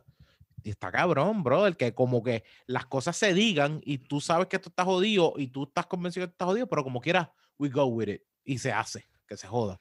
Voy a invertir chavo o me- voy a enviar gente. Me acordaba, ¿se acuerdan de Step Brothers? Prestige Ah. Worldwide. La compañía de, de ellos dos que hacen el video chocando el bote del país, qué sé yo, y al final le dicen, bueno, ¿qué tal? Quieren invertir en la compañía y tú no sabes de qué carajo es la compañía. Ah, Prestige Worldwide. Había olvidado esos diablos. no me acuerdo de, de este brother. Me imagino la tipa esa, algo similar. Una presentación bien cabrona así al final como que, ¿pero de qué es la ¿Qué, compañía? qué estamos haciendo? Este brother se, se me jodió a mí, by the way. Porque hicieron un video de la cara de Arnold y la cara de Sylvester Stallone. Haciendo de, de, los, de los chamacos. esto- estos videos que le ponen la, o sea, como que se hace el swap de cara, pues hicieron lo mismo con la cara de Sylvester Stallone y lo mismo con la cara de Arnold. Cabrón. Déjame ver si consigo eso, se los envío. Cabrón, se me jodió la película. Yo lo único que veo ahora es a Arnold y a Sylvester Stallone, porque son las caras de ellos y las voces de ellos también haciendo como que el, el, la- la- el, el diálogo. Qué cosa asquerosa, cabrón. No puedo, no puedo. Tengo, tengo que Ah, buscarlo. los brother, la- las animaciones ya. ya está en otro Diablo, nivel. No, Cabrón, ya es tan fácil. Yo no sé un car yo no sé animar, yo no sé animar, nada. Y yo veo eh, tantos influencers animando cosas cabronis, cabroncísimas, que yo digo, wow, cabrón, ¿cómo lo hacen tan rápido? O sea, y eso de face, el face swap ese, que es- ya se ven tan legit. Saludos a Oki. Fuck. ¿Por qué? Porque Oki está, no, Oki está semanalmente poniendo un video de él como si fuera Arnold, como si fuera Sylvester Stallone, como si fuera hasta Miss. Universe. Saludos, Oki. Es, es, de hecho, hay un app, yo, yo conseguí el app. Es un app que es hasta gratis, que tú lo pones y lo que hace es tirarte una foto y te, te coge la cara completa, te ajusta y te hace como si la boca la estuvieses moviendo tú normalmente. Y, y- fue un sí, video que yo hice de. Yo no sé si has visto un speech que tiene Snoop Dogg. Que dice, ah, yo me quiero dar gracias a mí porque yo me he jodido como un cabrón y yo le he metido bien que es, es él. Es él, y de verdad, y tú le cambias, le pones tu cara y es como si tú estuvieses diciendo eso. Tú dices, vete el carajo. Y, es, y ese swap así. Si le quieres, si quieres videos diferentes y videos más complicados, pues ya tienes que pagar por el app. Pero la el, el- face recognition está over the top y, lo, y Ah, lo, lo sabes, lo sabes por, por también los montones de, de filters que existen ahora con, con Instagram y, Acho. Y lo que existía con Snapchat. They're taking over. Mira, lo, tú- lo del holograma. Esto lo habíamos hablado aquí, el holograma del papá de Kim, de Kim Kardashian. No lo habíamos mencionado, creo, o no sé si lo mencionamos en, en, en Patreon. Que by the way, si Hay quieres un- saber cuáles fueron nuestras top 5 beers de este año pasado, tienes que ir a Ah, sí, Patreon. pasa por el Patreon. Tienes que pasar por el Patreon. Yeah. Eh, yo, yo no recuerdo haber escuchado un holograma de, de Robert Kardashian. Hay un holo- eh, para el cumpleaños de Kim Kardashian. Ken White, Ken White, White, Dios mío. Tía, no, cabrón, de verdad, los chinos japoneses, Kanye West siendo Ken White. Ken. Cabrón, ok, Kanye West le regaló a Kim Kardashian un holograma, Holograma. en donde Robert Kardashian está felicitándola a ella como si estuviese en ese mismo presente. Wow. Y, y hasta le habla de Kanye West diciéndole, mira, tú tienes un esposo súper cool, bien inteligente. Obviamente, todo esa, ese voiceover fue creado Mm. con beats que hay de crop eh, en audio y, y este ingeniero genio, no sé quién es, logró hacerlo que sonara súper fluido, legit. completa y todo, Mm. en donde él manipulaba lo que decía Robert y dude, se ve legit. ¿sabes? ¿Y dónde tuviste el, el holograma? En Twitter creo que Kim subió. Yo, yo, yo vi un retweet, yo sigo a Kanye. So, creo que él le dio retweet a Kim y ahí ve un cantito de- del video. Eso debe estar por ahí. Este, Qué locura. es Pero entonces no entiendo dónde entra Ken Guay. Onyx, explica tú eso porque está cabrón. Mira, eh, Ken White fue uno de los que llamó a Kanye. Este, no, me- no me dejaron llegar ahí. Y era a Ken Kanye Guay y solo, dije- no era con, ¿cómo se llama el otro? No, Rakim, no era Rakim. Rakim. No. No. No era Rakim, no era Rakim, era, era Ken White solo, era Ken White. De hecho, eh, él, él llamó Porque, a Kanye porque Ken y Guay le está dijo, vivo, "¿Qué no hay que tal?". hacerle holograma. Sí, no, no, no, no, no, no, tampoco, tampoco. No, que- es que On- Ujú. Onyx, Que que, yo soy un confundió- morón. Onyx confundió Kanye con Ken White. White. Eso es todo. Ah, es disléxico, ok, tiene ok. Así de- problemas, no sabe Así, organizar de- las- las así de fácil. Es Así de fácil fácil. confundir Kanye con Es Ken White. eh, Así Sí, ese sí, es el esto- mundo Esto es Onyx. completa, eh, acuérdate, esto es completamente que yo soy morón, esto no es nada. Esto no es nada. No esperes no esperes que yo tenga una solución Ah. clara y, y Sí, segura, sí. ¿sabes? Como que Ya, esto. ya dejamos de hablar de, de, de, de Space Shuttles y eso. Sí, Volvimos. exacto, Estamos- exacto. sí, exacto, Acuérdate, sí, sí, sí. Ah, Eh, wow. eh, acuérdate, pero tampoco- White. te- te Tampoco, Onyx, tampoco el- te pongas down. No, no, no. no. No, no, está buenísimo. Este, Wow, Jan. Bueno, Wow. Eso, eso es comedia. Sí, sí, sí, sí. Wow, muy bien, muy bien. De hecho, eh, te puse, puse el chat, en el chat de ahora mismo puse el. a Rob Kardashian. Puse Jan, tremendo psicólogo. El ese- Jan de psicólogo es- sería excelente. No, tampoco te pongas down. Espérate, ven acá. eh, eh, Se quería suicidar. That's no biggie. Te- Cheer up. Come on. Abre, y abre una cerveza ahí. Holiday Cheer. Holiday cheer. Acá, Sí, vamos, a hablar de otras cosas. Vamos, el béisbol, ¿te gusta el béisbol? Ay, ahí mismo se pega un tiro. él, no- él no a escucha nunca. Él nunca escucha lo que le pasa a su paciente. Él nunca escucha lo que le pasa al paciente. Lo que hace es hacerle que pichee. Que está, está- el tipo llegó llorando. Es como que pichea, pichea, date una beer, pichea. La vida sigue. ¿Qué, qué más le dirías, Jan? Le dice, loco, la vida, tú, tú tienes una vida, la vas a usar para preocuparte por esa mierda, pichea. Date una cerveza. Date una cerveza y-. ¿Qué te gusta, el soccer o el béisbol? Pero Exactamente. me Mira, gust- vamos a ver un jueguito. Me gusta el baloncesto, me gusta el baloncesto, doctor. No, no, no. Te pregunté si gusta el soccer o el béisbol. No, no, no vamos a ver otro deporte. Lo que vamos a ver es eh, soccer o béisbol. Sí, sí, además no, ahora mismo no, que, ahora mismo no hay béisbol, pero hay soccer. Y la temporada de NBA empieza ya mismo también, ¿verdad? No, ya empezó. Ah, ya empezó. Eso fue rápido.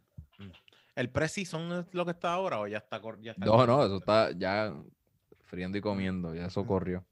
Ya eso, se, ya eso se fue completo. Ya, bueno, que, Sí. verdad es que siempre, siempre hay. Está siempre NFL hay también. pa- para el día de para el día de Navidad siempre hay un juego y para los días de Año Nuevo también siempre hay un juego, eso siempre es verdad. Hay jueguitos que siempre están presentes y hacen falta. Y de hecho, el día de Navidad yo creo que es que obligatoriamente tienen que tener a LeBron jugando porque si no no es como que obligan que, que, que LeBron juegue ese día, porque si no el, el- la NBA no se va a mover igual.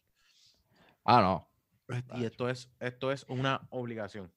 No, cabrón. eh, El año pasado hubo tensión cuando lo de Black Lives Matter, cuando Mm. se puso fea la cosa, que LeBron dijo que no iba a jugar. Ahí ahí la NBA dijo, eh, espérate, espérate, ¿cómo que tú no vas a jugar? ¿Cómo que tú no vas a jugar? O sea, si, si hubiese dicho otro pendejo de, de- de otro equipo, eso está bien. Tenemos a LeBron. Pero cuando LeBron dijo, cuando la LeBron multa dijo anyways. no, cabrón, hasta los mismos jugadores fueron al cuarto del hotel y decirle, mira, espérate, cabrón, mira, yo tengo familia, necesito cobrar, y esto no puede pasar. Eh, Y ahí es que LeBron después hizo un statement, miren, lo he pensado, este, voy a continuar en contra de mi voluntad, pero es porque que quiero también a los otros jugadores que tienen también otras situaciones, ¿sabes? Mm. Ah, LeBron es millonario, privilegiado, digo, por su Él se esfuerzo, puede- ¿verdad? Exacto. Sí, pero él se puede dar el lujo de no cobrar. De no cobrar. Hay un mo- la mayoría de los jugadores no. Exacto. Pero la NBA no se puede dar el lujo de que él no juegue. Es, y la NBA tampoco. no se puede O dar sea, el Él, lujo de- él es el rey, él, LeBron es el rey. Sí, sí. King James es el rey mago de, de la National Basketball Association. Sí mismo. Entonces sí, ya llevan cinco juegos cada equipo eh, de la temporada regular. Ok. Es ¿Cómo que lo- parecería ayer cuando ganaron los Lakers, ¿verdad? Si ellos no ganaron como que en noviembre el campeonato. Exacto, fue- De hecho, de hecho, acuérdate que LeBron es de los que se cansa por jugar mucho. So, no te extrañe que este año también tengamos un, un área donde el diablo. Son muchos juegos, vamos a bajarle. Porque el año pasado jugaron menos, ¿entiendes? Este, la temporada anterior jugaron menos. Y anteriormente a eso él se estaba quejando porque eran muchos juegos en el año. Eh, no, no, no te extrañe de que se vuelva a quejar de que son muchos juegos, porque no tuvo break de descansar. Casi. Pero yo creo que otra vez los Lakers, Ruby. Eh, bueno, puede ser, hermano. Ese equipo está bien duro. I mean, ¿quién, quién, quién más? Eh, Kevin Durant regresó en los Ujú. Brooklyn Nets, pero. Y Kyrie Irving. Pero son ellos dos. Y ah, tiene que acoplarse a estar juntos ahora. so, Se va. eso- eso- ya los Lakers vienen con un campeonato súper acoplado. No sé qué otro equipo. sí, el de verdad. mismo, Mm. él tienen el mismo plantel. Sí. Hay mucha No he, gente. no he estado tan al día con los otros equipos, de verdad. Pero, tacho, sí, los, los Lakers pueden llevarse otro campeonato. eh, hay mucha, hay mucha gente que, que estaba mencionando que es como que este año, y lo, he- y lo he escuchado, y yo creo que hay veces me quedo como que puede ser verdad, que es que este año no cuenta como un, un- un campeonato para nadie, porque fue un año bien cortito, no se pudieron jugar bien los juegos, o sea, fue como que más fácil para otros equipos, porque para los Lakers se le hizo bastante cómodo eh, muchos de los, de los juegos. Yo creo que, creo yo que que aún así este año no es lo mismo que una potencia de un año de años pasados. ¿Me entiendes? Es- no es este año, man, no me refiero al 2021, sino el, el del 2020, el, campeonato del año pasado. O sea, como que Mira, no- ese se campeonato, el último juego fue el 11 de octubre. Mm, Mira Y ya en diciembre estamos volviendo a la temporada Sí, regular. sí, exacto. Cuando usualmente la meses, NBA acaba en junio. A principios de junio. Sí que tienen meses. cuatro meses completos de vacaciones. Exacto. Mm. Esta vez tuvieron simplemente dos. Y, y dos, qué cara, cabrón, qué carajo, ¿verdad? Dos. No está tan mal. Solo que no estaban a Dos meses de nosotros vacaciones. Eso es lo que nos daban en la escuela. en la escuela. Ah, Y la escuela es fucking una, un bad trip. Solo La que no única jugaban. difer- Ellos, están jugando básquet. Ajá. La única diferencia es que tú no ganas millones entre medio de, de eso. Es como que no hay- Eso. Y, y- y Exacto. ojalá hubiese esto, yo tenía educación física por ocho horas todos los días. Exactamente. En esa clase yo sacaba A. Exacto.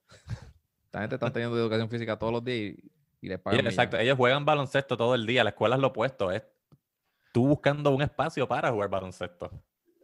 Exacto. Está cabrón. Tú tratando de acomodar un poquito de Mm. diversión alrededor de ocho clases. De 7 de la mañana a 3 de la tarde. Mm. Mira, eh, estaba viendo un documental de Doc Rivers. Él decía que cuando iba para la pizarra, una, una vez que la maestra les preguntó que qué querían ser cuando grande, él escribía NBA, eh, ah, basketball, eh, I mean, bo- pro basketball player. y que la maestra le borraba eso y decía, no, tiene que ser algo real. Wow.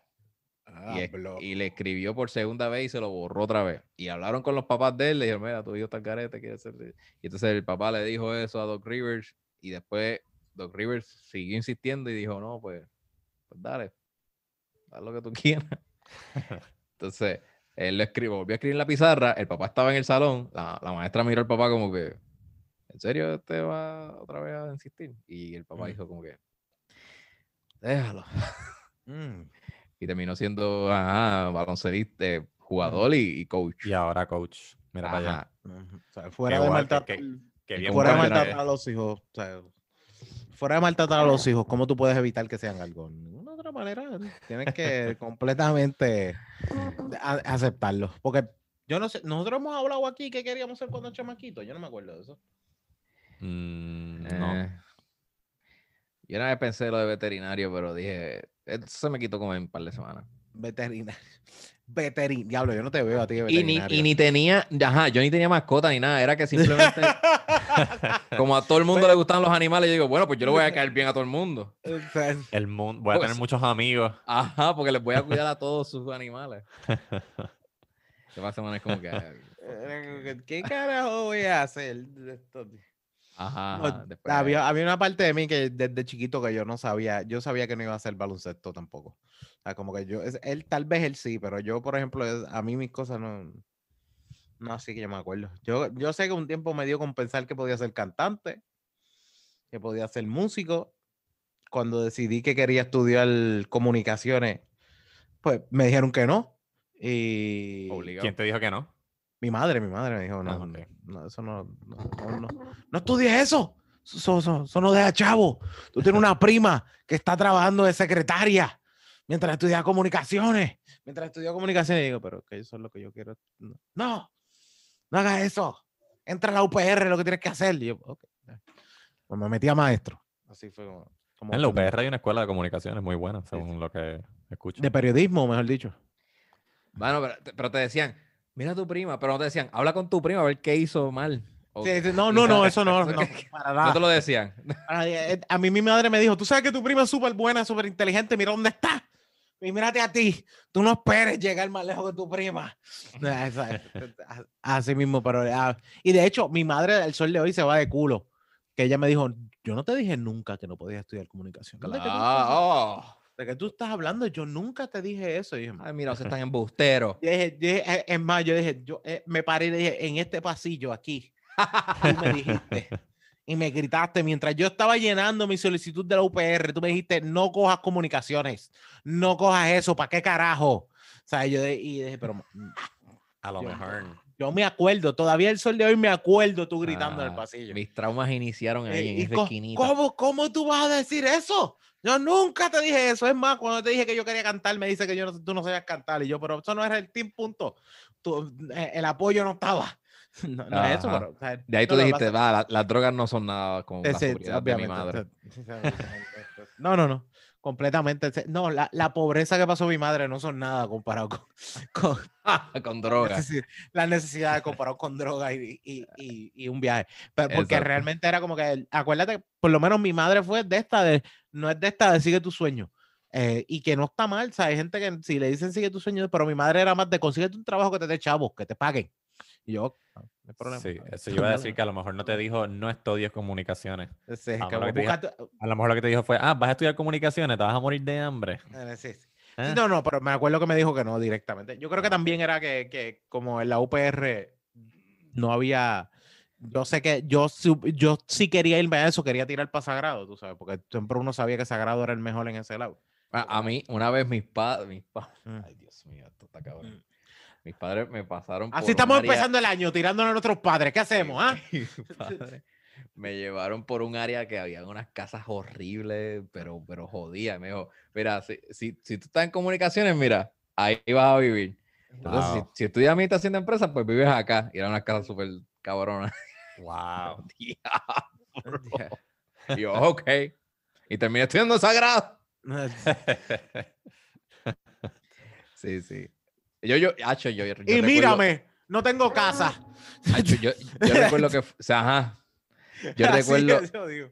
Y, ajá, y que se joda. Estaría meti- metiéndome perico ahí en la oficina de... de, este ba- de tal banquero. de sí, exacto. Ajá.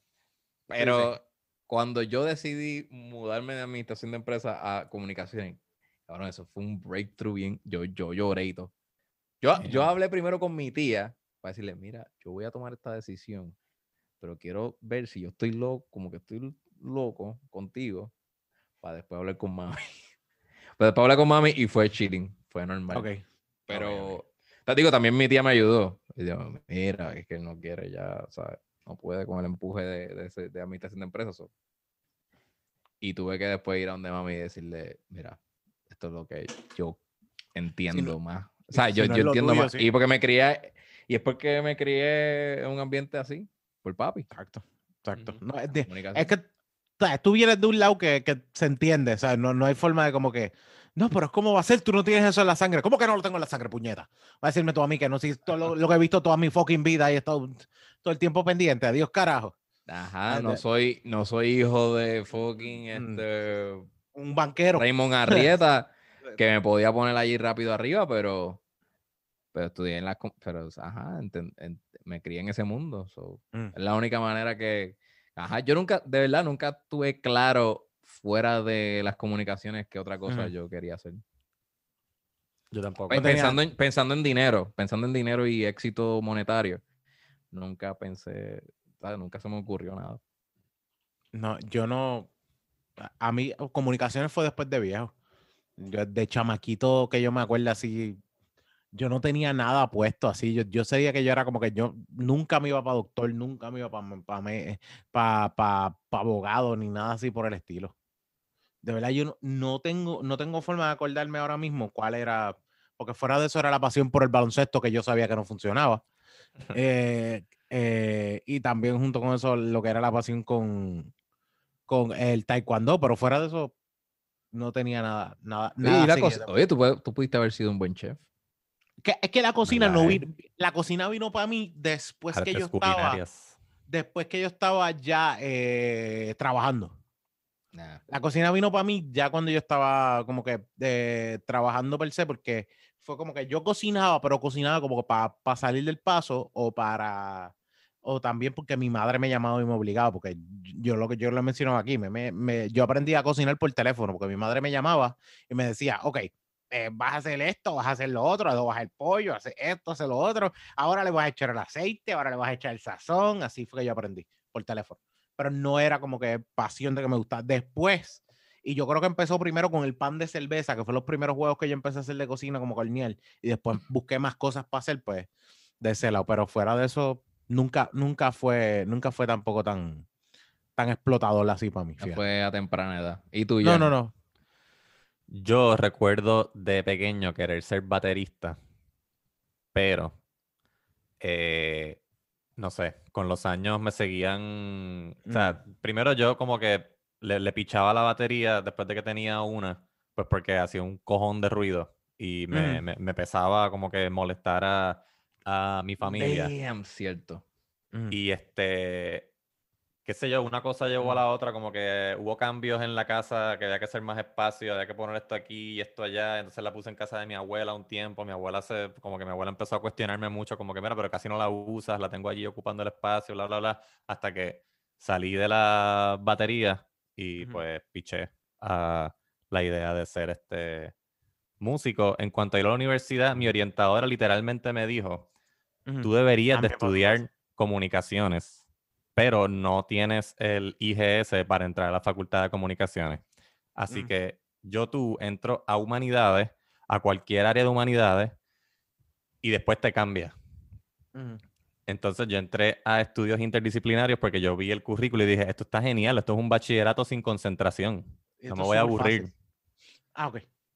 No me voy a aburrir porque es bien variado. Y efectivamente no me aburrí, es bien variado, pero me gradué con un título en nada.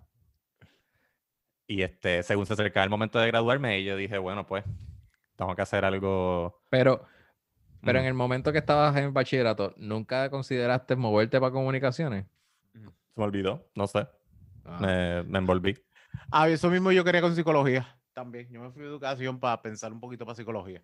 Y fue después que era como que al final, como que a mí para psicología. A se mí me dio una con psicología, pero en co- conocí a una psicóloga después que me dijo, brother, yo estudié hasta maestría y no conseguí nada, so necesito un doctorado que no puedo pagar Mm. y Eso también pasa mucho con psicología ahora mismo. Eso la gente. la Una gente carrera está- bien larga.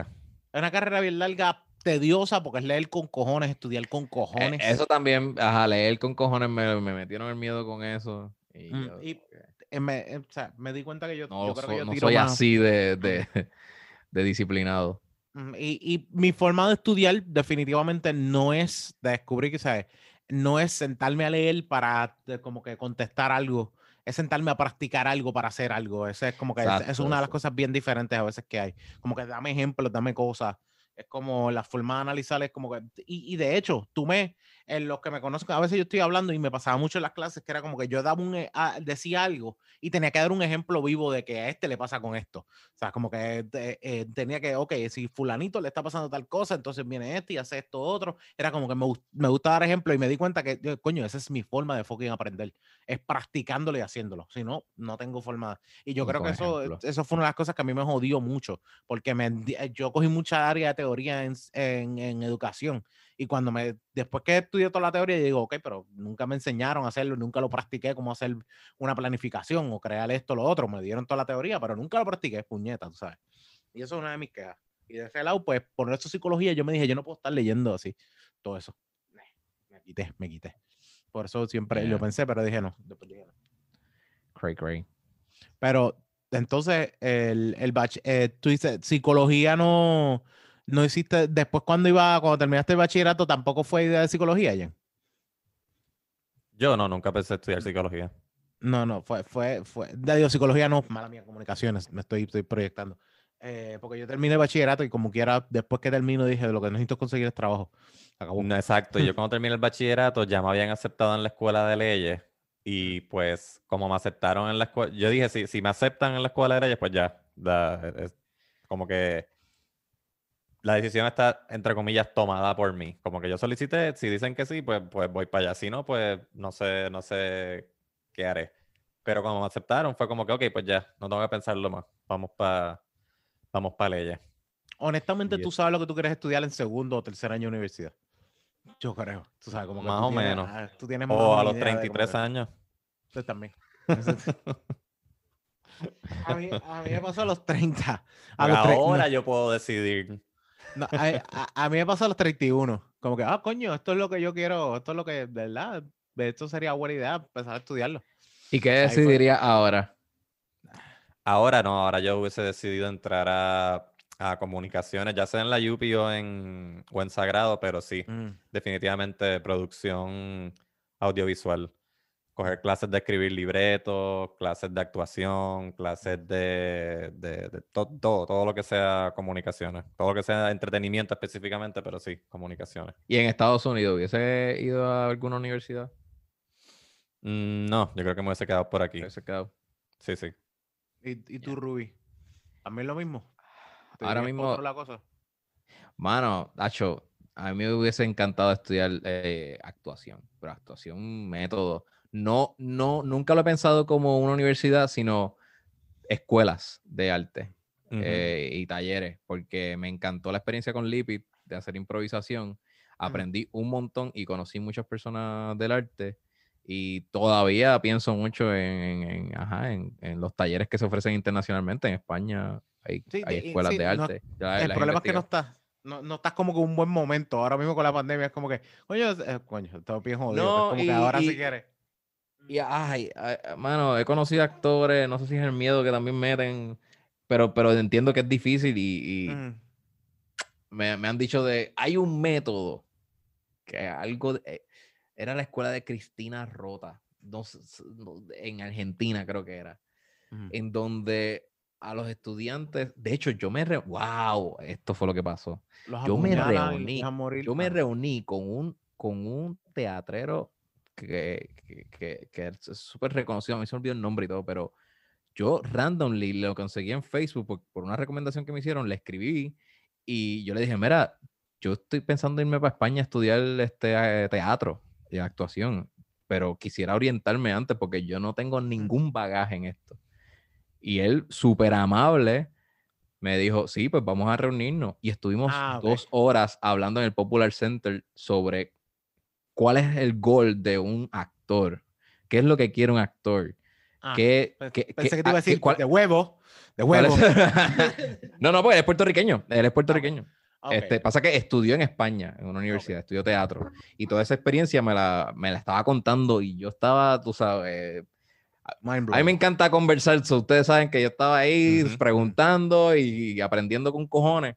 Y él me dijo, mira, yo hice danza allí, yo, yo tengo esta disciplina en danza, yo soy director también de teatro, también he, he trabajado de escenografía y todo. Y decía, diablo, mano, todos esos atributos yo no los tengo. Y él me decía que con todo y eso, para el casting, tuvo suerte de que cayera entre los 10 que iban a escoger de un par de gente, no sé, no de sé si eran entrada a la 50, universidad. Para entrar a la universidad, Mm. tener esa suerte de, de entrar y, y estudiar allí, para después conseguir trabajo en teatro. A él le está yendo bien, pero es porque él tiene un montón de destrezas eh, multidisciplinarias en el teatro. Y yo está, ahí fue que caí en cuenta y decía, coño, mano, pues yo no la tengo tanto en el teatro, porque yo no soy, o sea, yo no, yo no tengo, eh, eh, y yo sé que el teatro, hay mucha danza en él, porque tú tienes que, o sea, ese movimiento escenario, eso es un baile. Es, es práctica, pa. Eso es práctica. Este, sí, pero que, eh, no, quizás sí, es bullshit, pero, pero yo no, no- lo vi como que, wow, volver a empezar, está cabrón. Y los artistas aquí en Puerto Rico que pasan tanta hambre, también me fui por el viaje de que aquí hay ya piñas eh, acumuladas y todo eso, ya he tenido experiencia con ellos y pues son celos, hay celos, en verdad, hay celos. no, es Hay full, celos full, de, full. de- Full quién es el que celo, quiero que esté en este corillo, hay una competencia dura. Yo no tengo esa- Ajá, y esa, esa calle, esa calle hay que, o sea, en- en verdad, esto no es para discourage a nadie, tú tira para adelante siempre. Eso no, Sí, sí. son- pero yo sí me intimidé con, con querer volver, con volver a empezar. Sí, sí, también Y tienes que ver la entonces- posición donde tú estás ahora, todo ese juego. El fatality de él fue que en donde él me dijo, mira, hay esta academia en Argentina de Cristina Rota, esa escuela, él me decía, pero me lo, to- todo esto me lo dice como que, wow, mano, eso era, es, de las academias donde más personas han salido con daño psicológico por el método de, de- de actuación. Era, era, él dice, sales un duro, pero tienes que estar bien preparado para poder someterte a los ejercicios y, Mm. y el Sí, daño- es y como. el- la cosa psicológica. Ah, se me dio la cámara. ¿Qué pasó? Ah, pero me escuchan, me escuchan. Sí, te escuchamos. Rubén Rubén tiene que culiar un rato. Tiene Exactamente. Está, está la temperatura muy alta. Entonces, ajá. No, pero eh, era, era eso, era eso. Era, ay, shit, la apagué otra vez. Ya lo te estás Eh, pareciendo a Jan. Te estás pareciendo a Jan. ¿Qué tuviste- está pasando?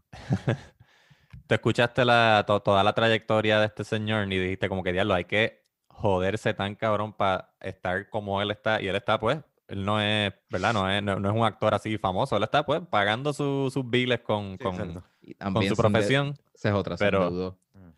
Y de hecho me dijo que vivió en la calle por un día Ah, diablo. en España. no. ¿Sabes?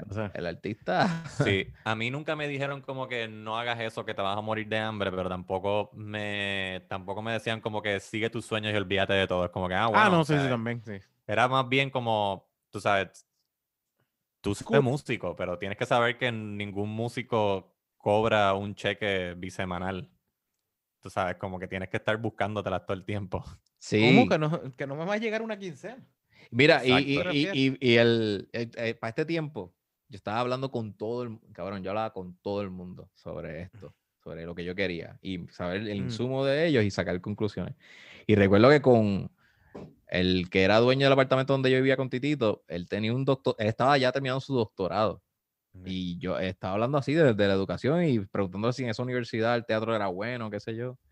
Y entre la conversación y el bla, bla, bla, él me dijo, mano, ¿sabes qué? Tú deberías estudiar lo que tu papá hizo, porque ahí es donde tú estás duro, o tu papá o tu mamá.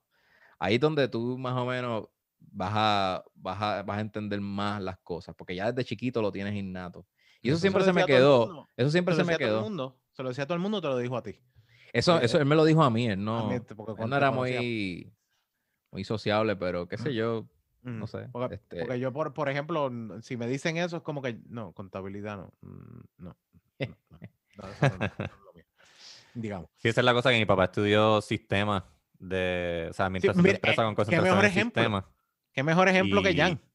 Y yo sabía, y yo sabía que yo no era bueno en, en, en no solamente no era bueno en matemáticas, sino la, la, la, la odiaba, Mm. porque a otra gente se le hacía tan fácil y no sé, era bien frustrante. pero tu, no hermano es muy bueno. Mi hermano. El, el que hace, el que revisa game y todo eso es básicamente sistemas de información, ¿no? Bueno, no o sea, él sabe lo relacionado a videojuegos, él lo, lo, lo domina. pero ajá. exacto, pero es lo que estudió, él estudió diseño de sonido. Ah, ya. Él estudió diseño de sonido y pues, estando en Minneapolis, que es donde estaba el departamento de Quality Assurance de Activision, allí fue que él este, solicitó. Ok. Sí. Sí, más, lo más que sacó fue lo- el geek side, no tanto la concentración. Exacto, que es, como- es, es techie para lo que le, para lo que le gusta. Lo que le gusta. Pero, ah, sí- ok. sí, pero si tú me preguntas, eso es un sitio donde yo no trabajaría, si te, te soy honesto. Porque a mí me gustan los juegos de video como hobby, como entretenimiento. A la primera que pase como un trabajo me voy a cagar encima. ¿entiendes? Eso es lo que quiero evitar, como que no, no, esto pasó muy, No muy de quisiera que- trabajo. Ajá, Sí, sí, empalagarte sí, ya. de empalagarte, tanto- exactamente. Sí, no, como, que, como las, que, las pornstars que después quieren llegar a su casa a chichar, pero realmente, ¿para qué? Sí, ya es como Ya. que esto, esto lo hago todos los días. Pero otra cosa, añadiendo más a, a- a otra, ¿por qué no, no decidí estudiar ir allá? Aparte de lo económico, era lo, era también el, el cabrón, el, el- la psicología, la psicología, no, la, no, la psicología detrás de un actor.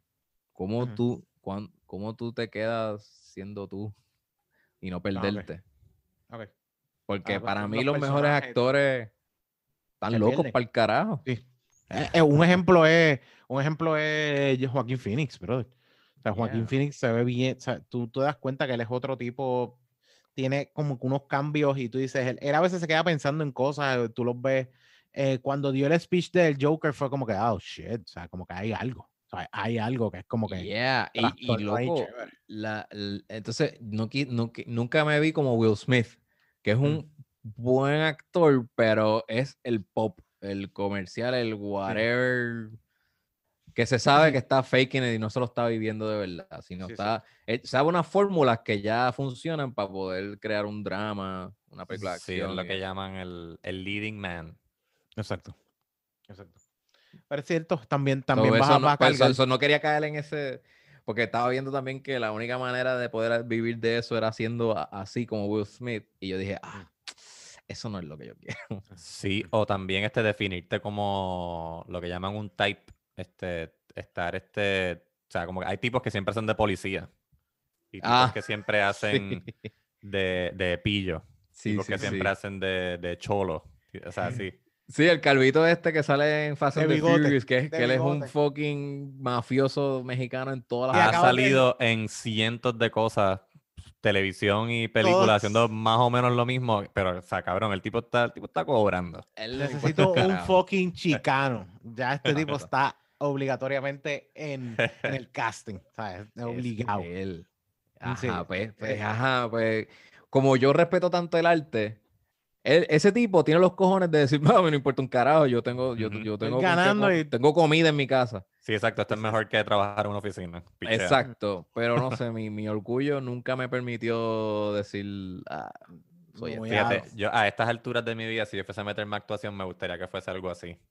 Que Como que estuviese algo typecast Fijo, se acabó. y que sí. consiga un trabajo Sí. regular haciendo más o menos la misma cosa aquí y allá. Oh, de verdad. Sí. Lo, eh, eh, lo- el problema es que como estás frente a la cámara, todo el mundo que te vea es como que tú eres este cabrón. Ujú. Mm. Yo puedo hacer eso que, eso que toca de mencionar, pero detrás de las cámaras. Por ejemplo, yo, so- puedo, yo Ah, puedo ser ok. editor de guapa, Ujú. puedo hacer esto, pero es como que yo estoy, ya, a mí nadie me ve frente a la cámara ahí en lo sé todo, ahí diciendo, hola, ah, sí, sí. chacho, les tengo un bochinche. Sí, sí, todo el Mire". mundo, todo el mundo ve tu trabajo, pero tu trabajo es, es anónimo. Exacto, exacto. Y, y tampoco estoy involucrado en decirle a la gente, mira, eh".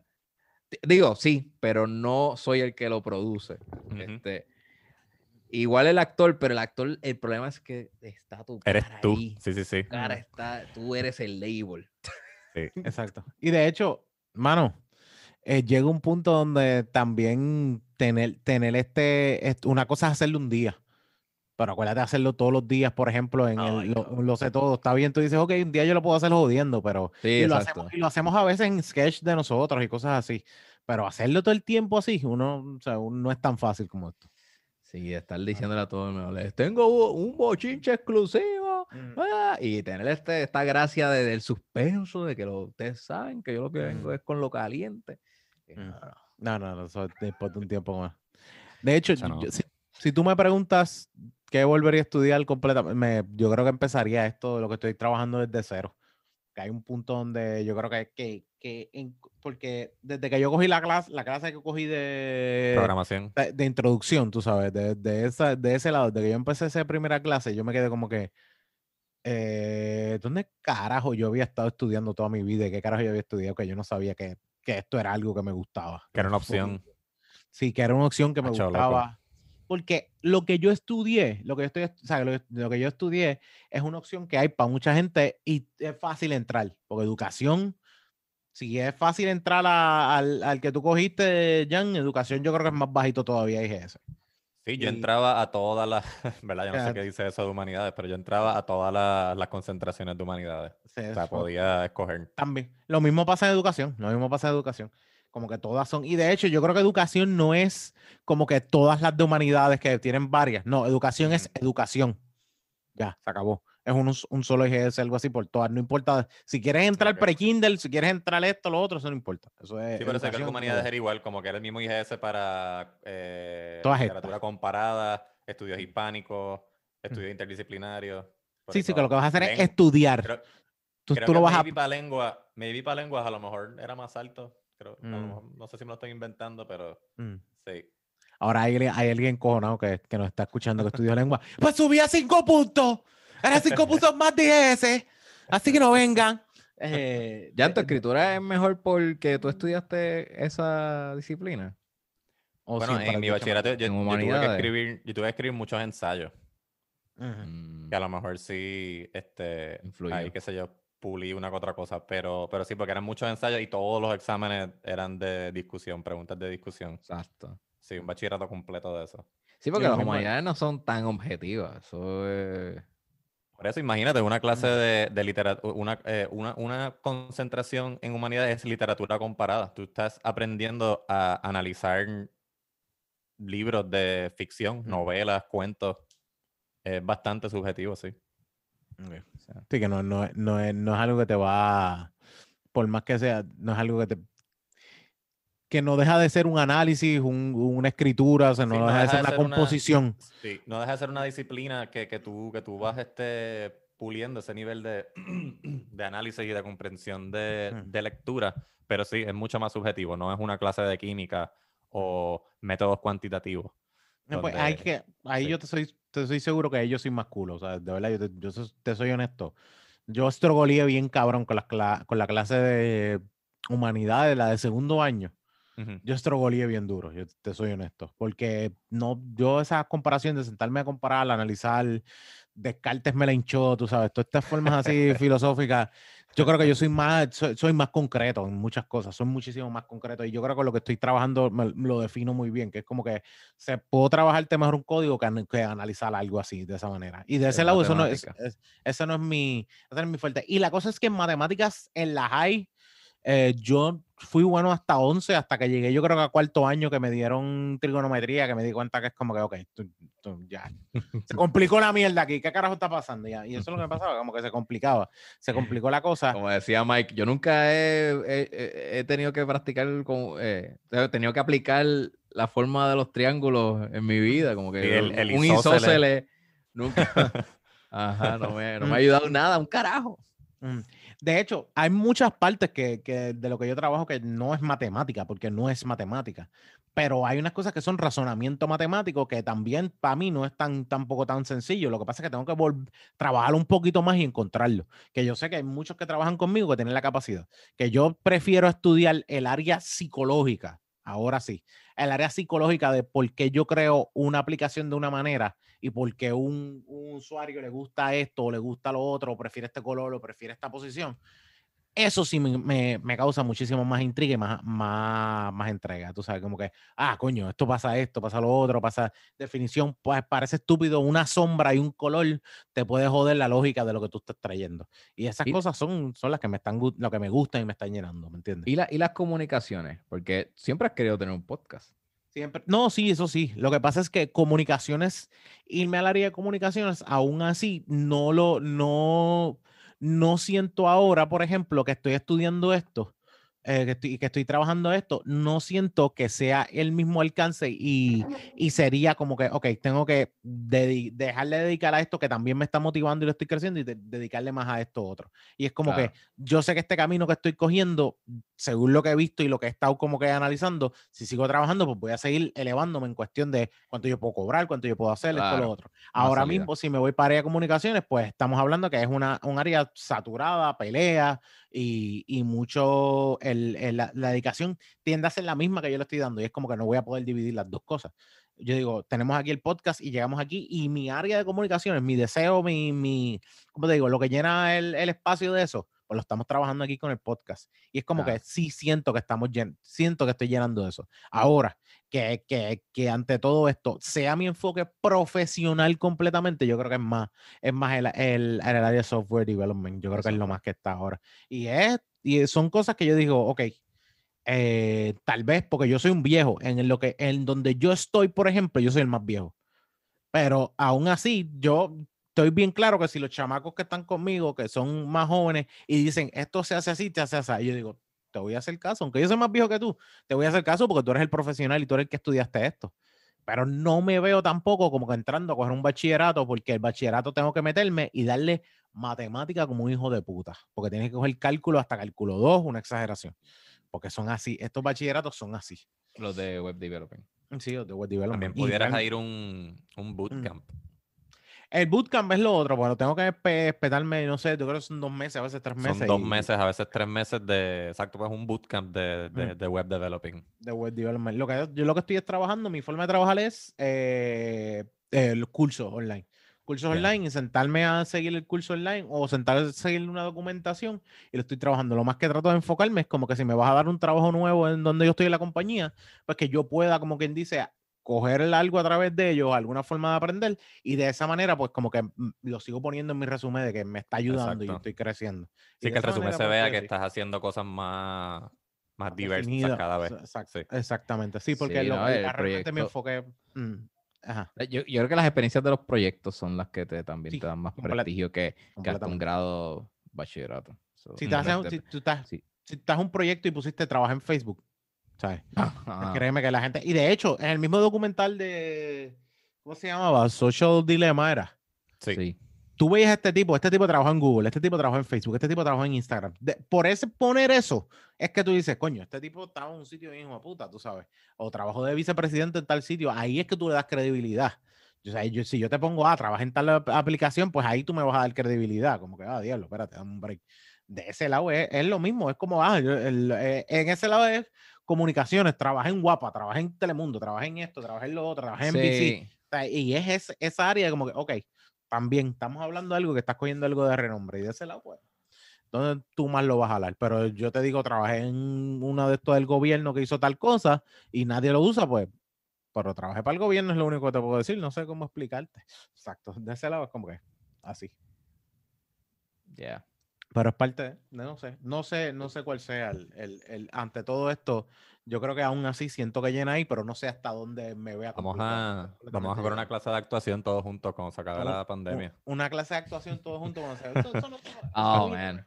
A mí me encanta, me encanta lo- los ejercicios, te digo yo, las yo experiencias sé que que tuve lo- con Lipid, con Lipid taller. fue, fue Yo cogí increíble. solamente el taller básico, pero en verdad lo que salir de Mm. allí era como salir de la psicóloga casi. Ujú. Era como relajado. Sí, sí, de, de- de momento también fungía como, ajá, los, los- los básicos sí.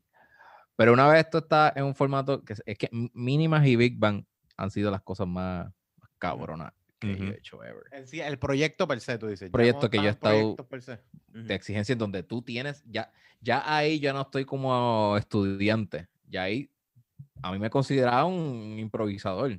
Ujú. O sea, yo tenía ahí a Cristina Soler que me, me- me tenía el palo y Wow. cogí, cogí palo. Este, so, Ujú. esas experiencias son, fueron, fue- ah, cabrón, fueron muy buenas, muy buenas. Ente- Y, y, eh, ahí, ahí sentí la, la humanidad de verdad, la, la- la- la situación en la que un- uno pasa a día a día, porque estás creando situaciones Ujú. en la improvisación. So, yeah, este, y pues, pero es fuerte, fuerte, fuerte. fuerte. Damn. Sea, tienes que, tienes que llorar. La- las veces que yo lloré son bien, bien pocas, bien pocas. Son como dos o tres. Pero las, las- las veces que pasó me sentí mal, de verdad. Se siente Sí, horrible. como que tener que sacar un llanto para lo, pa lo que estás haciendo. sea, que- Tienes que estar en que el personaje. hay que- Tienes que... Hay que buscar dentro y de verdad azotarte con eso. Sí, sí, sí. Es parte de. es parte Y una, de. y una de las que lo logré es que me estaba creyendo la situación que estaba pasando. Dije, eh, no dije- y sí, era- Estaba hablando con ella. Era horrible, era horrible. Un feeling horrible. De hecho, Melissa me dice, como que, ¿cómo te sentiste? Y yo, es horrible. Esto es una mierda. Esto, esto- Es horrible. Bueno, Es horrible. ¿tenemos, ¿tenemos alguna recomendación para esta semana? Para este primer episodio del año. Y, y para el Día de Reyes, tal vez. Ya que esto sale Día de Reyes. Eh, mi recomendación. hmm, que yo estuve Mm. viendo. Hay una serie en Netflix que se llama Song Exploder. Son cuatro Mm. episodios con cuatro cantautores diferentes hablando sobre la composición de una canción, de una canción eh, conocida de ellos. Y se van en el viaje hablando de qué estaban sintiendo, por qué lo estaban pasando, por qué usaron esa letra, por qué usaron ese método de grabación, por qué usaron este instrumento y este no, por qué usaron este efecto en la canción y no lo otro. Está bien. Explicaciones chévere. así como que se daba. si estás preguntando por qué esto no, te voy a explicar por qué. o sea, y te dejan saber. O sea, hasta donde, ah, por lo menos hasta donde los cantautores se sienten, ¿verdad? Que vale la pena explicar. O sea, ahí ya he visto dos episodios, el, el- uno sobre Losing My Religion de R.E.M. y otro sobre Hurt de Nine Inch Nails. Y. el que el, el host les pregunta a ellos directamente como que sobre las letras, a veces ellos contestan así, eso significa tal cosa, otras veces dicen como que en verdad no, y no lo voy a explicar porque ha pasado tanto tiempo y la canción resonó con millones de personas y significa algo diferente para cada quien y pues yo prefiero dejarlo así. Sí. Pero está bien este, está bien chévere. Song De hecho, Exploder. De hecho, es, por ejemplo, yo pensaría que Smell Like Teen Spirit para la, para la generación de hoy va a, sonar- va a significar otra cosa bien diferente a, Sí. a cuando salió. Sí, pero pues de esa no pueden hacer un episodio. Ah, de verdad, no, que no puede. No, porque el, el cantautor se, se murió. Es, bueno, es que Ah. yo creo que el, canta, el cantante de, Él se murió. de, de Foo Fighters se parece bien brutal al baterista de, de De Nirvana. Nirvana. ¿Verdad que sí. sí? Sí, sí. Tienen un trasunto. Se parecen algo ahí. No es usted. Son como el Rivera Saniel y el It's a Trap de- del rock. Bendito It's a Trap. No tiene ni nombre.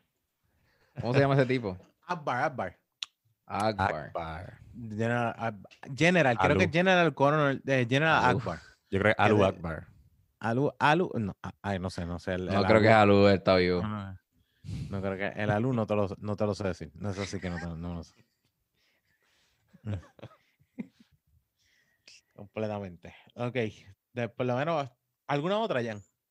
No, esa No era, tienes- esa era. ¿Tú tienes alguna recomendación, Ruby? Ya no tiene, no tiene recomendaciones de pastillas o algo así. ¿De pastillas, algo así? ¿Estás seguro? Terapia. ¿No? Algo que necesite. Este, Que Netflix, Netflix ya no tiene The Office. Cosas así. No, ok. Que- Bueno, yo quiero recomendar Mm. de HBO Max pusieron Red Son, la película animada en donde Superman eh, en ese universo nace Ah, en la Unión eh, bajo el régimen de la Unión Soviética. la versión soviética de ese. de este Superman. los papeles se intercambian y Lex Luthor es más o menos bueno. No puedo decir completamente, pero es quien, quien controla un poco a, a- a un Superman fascista. Ok. So, pienso que el giro de Superman sen- siendo ah, fascista está, está cool y la trama y la historia está muy buena. So, pueden verla en HBO Max. ¿Es una serie o una película? Es una película. Una película, ok. Sí, sí. Red Son. Sí, cabrona. es animada, es animada. Ya. Eh, de Red hecho, Son de Red eh, Hijo, de, son de hijo, no de, de sol. Red yo iba, a buscar- yo iba a buscarlo con sol. No, no, exacto. Ese No, no me lo sé, no, me- no me lo sé. De verdad que, que esa, ese, es- sé que vi un cómic una vez, pero no me, nunca me he sentado, nunca me he sentado a verlo y buscarlo. Y de hecho, pues ya es está la película ahí. Alternate Universe que hacen muchas veces DC y toda esta gente. Sí, sí, Eh, esto, Marvel esto es never before seen, esto no es canon de, de nada, esto es, cogieron los personajes y los Una historia nueva. Exacto. Ya. Bueno, eh, ya es 1 de enero, ya pasó el 1 de enero. Bueno, estás, bien, estás escuchando esto el 6. eh, tenemos Cobra Kai, llegó el último season, el season 3. Ah, contra, no lo he empezado a verla. Eh. Está en, ah, está en Netflix ya, que hay que, eso hay que verlo. Vamos a ver si está tan bueno como los otros, porque los otros han sido, han sido muy buenos. No sé si lo has visto, Ruby, Cobra Kai. Yo creo que No. sí. Ah, ah, Jan, yo sé que lo vio. Jan, yo sé Sí, que yo vi la primera Kai. temporada. Muy buena. entretenida. En buena, entretiene, muy bueno. Eh, el otro es el Que corillo de... ustedes son Karate Kid Generation. Sí, exactamente. ¿Qué estás queriendo decir? ¿Que son más viejos que tú? Uno chorre viejo. Entonces, de- espérate, pero tú, tú llegas a los 30 este año, yo no sé qué tú estás celebrando. Yo tengo 29, permiso. Eh, sí, pero, eh, eh, pero ahora este año cumplo los 30. Todavía faltan seis meses. Negación. Eh, lo que sí es, eh, el corillo del mismo racimo estuvo con nosotros la semana pasada y esta semana sacaron el merch de ellos. Yo no sé si llegaron a ver ustedes el video. Se tiraron un videito ahí como que de, de, de promo, de como que si estaban buscando algo que vestir, les quedó muy chévere. Vayan y busquen esa mercancía de, de, de, de, de, bueno, stickers y, y el logo que usaron del plátano para, del, bueno, del racimo para su, para su disco y su, y su mercancía. Está muy bueno. Y lo otro es, eh, si me siguieron la otra vez, escucharon Vikings. eh, eh, escucharon que he mencionado Vikings un par de veces, pues Ah, ya, ya salió el último, escucharon Vikings, el disco. Siendo el, disco po- de el Vikings, podcast. del podcast Vikings. Lo otro es eh, que ya salió el último season en Amazon, que es eh, que lo que quedaba era un mid-season, sobre los últimos 10 episodios ya salieron. So, y esa serie está muy buena, también la, la recomiendo. Tengo un par de panas que también se han metido a, a verla, so, está súper cool, está súper cool. Eh, yo creo que ya, ya con eso estamos, ¿verdad? Estamos de recomendaciones. Estaba tratando de buscar otra cosa. Siempre me quedo como que yo sé que yo tenía otra cosa en mente. Sé que tenía otra cosa en mente. Siempre quiero recomendar algo que no sea una película y, Sí. y te- no, también me pasa lo mismo, como que quiero, vamos a recomendar otra cosa diferente. Ajá, ah, como pues- que fucking, qué sé yo. eh, Mm. Mm. ah, corn algo, busca algo diferente para hacer este año. Ajá, mira, eh, co- co- eh, el jabón no te lo pases directo, mira, con una esponjita, ah, Mm, cógela. Sí, exactamente. Scrub Usa it, una toallita, no compartas esa barra con toda tu familia. con toda tu familia que la llenes de pelo y nada, ¿sabes? Esto sí, So, de- sí, Es una buena recomendación. sí, sí, exactamente. Normalmente yo no dejo, eh, yo no dejo pelos pegados al jabón. Eh, ¿No? De la cabeza. Pelos de la cabeza yo no los dejo pegados al jabón. Normalmente. Ah, Siempre hay otros pelos que se quedan. Eh, by the way, eh, busque algo diferente que hacer este año. la esponja. Este, Sí, yo, no, no, yo tengo, yo- perdona, yo uso body wash, brother. O sea, yo soy fino. Ah, ok. Yo, tal vez yo soy de cagua. Pero el body wash lo, lo tienes que usar con esponja como quiera. para Sí, se- exacto, para exacto. Uso por eso, por eso. Yo, yo lo uso con esponja. Yo lo uso con esponja. Ah, O sea, tiene, de hecho, y de, de hecho, tú sabes que yo soy de Cagua, vivo en Carolina, pero yo me baño como si fuera de Guaynabo. Esto no es, no, aquí- esto no, esto no falla, papi. Sales con la batita y todo. Tengo así la ba- Con tu De hecho, tengo una. Y tiene mi O atrás, la, eh, la inicial bien grande para que se sepan de quién es.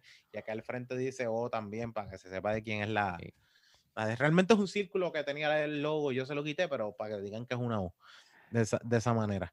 Pero trate de hacer algo diferente que no ha hecho todos los años, ya que 2020 fue algo que todo el mundo peleó y 2021 no creo que vaya a ser igual. Tranquilos, denle en break.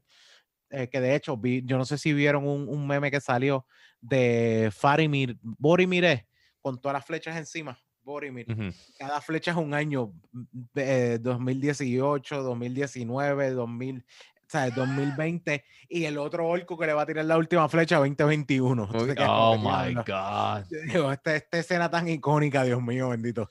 Pero tú dices, como que, sí, entonces de ese lado, pues, pues no, no, no, no creamos que es así, pero yo diría que tratan de hacer algo diferente con sus panas, con su familia, buscar algo diferente que hacer, ya sea caminar, ya sea comer en otro sitio, algo así. Es la mejor recomendación para este nuevo año que tenemos. Ah, ya. Ah, espérate, espérate. Las scooters. Es que lo mencioné Ah, ah, en es- Patreon. es verdad, Ah, verdad, yes. buenísima. Sí, sí, sí, Do it. Algo, vaya, hay algo diferente, eso es buena. Puñeta, eso es fucking aventurar. Ah, mm. Todas las Busca scooters aventura. que ustedes vean en condado, puedes bajar la aplicación Bird y alquilar la scooter, la registra y por 10 pesos, pues tienes una trillita. Después, Mm. recuerden mm, quitarle el auto, up- auto caching up- eh, update, algo así que se Mm. llama.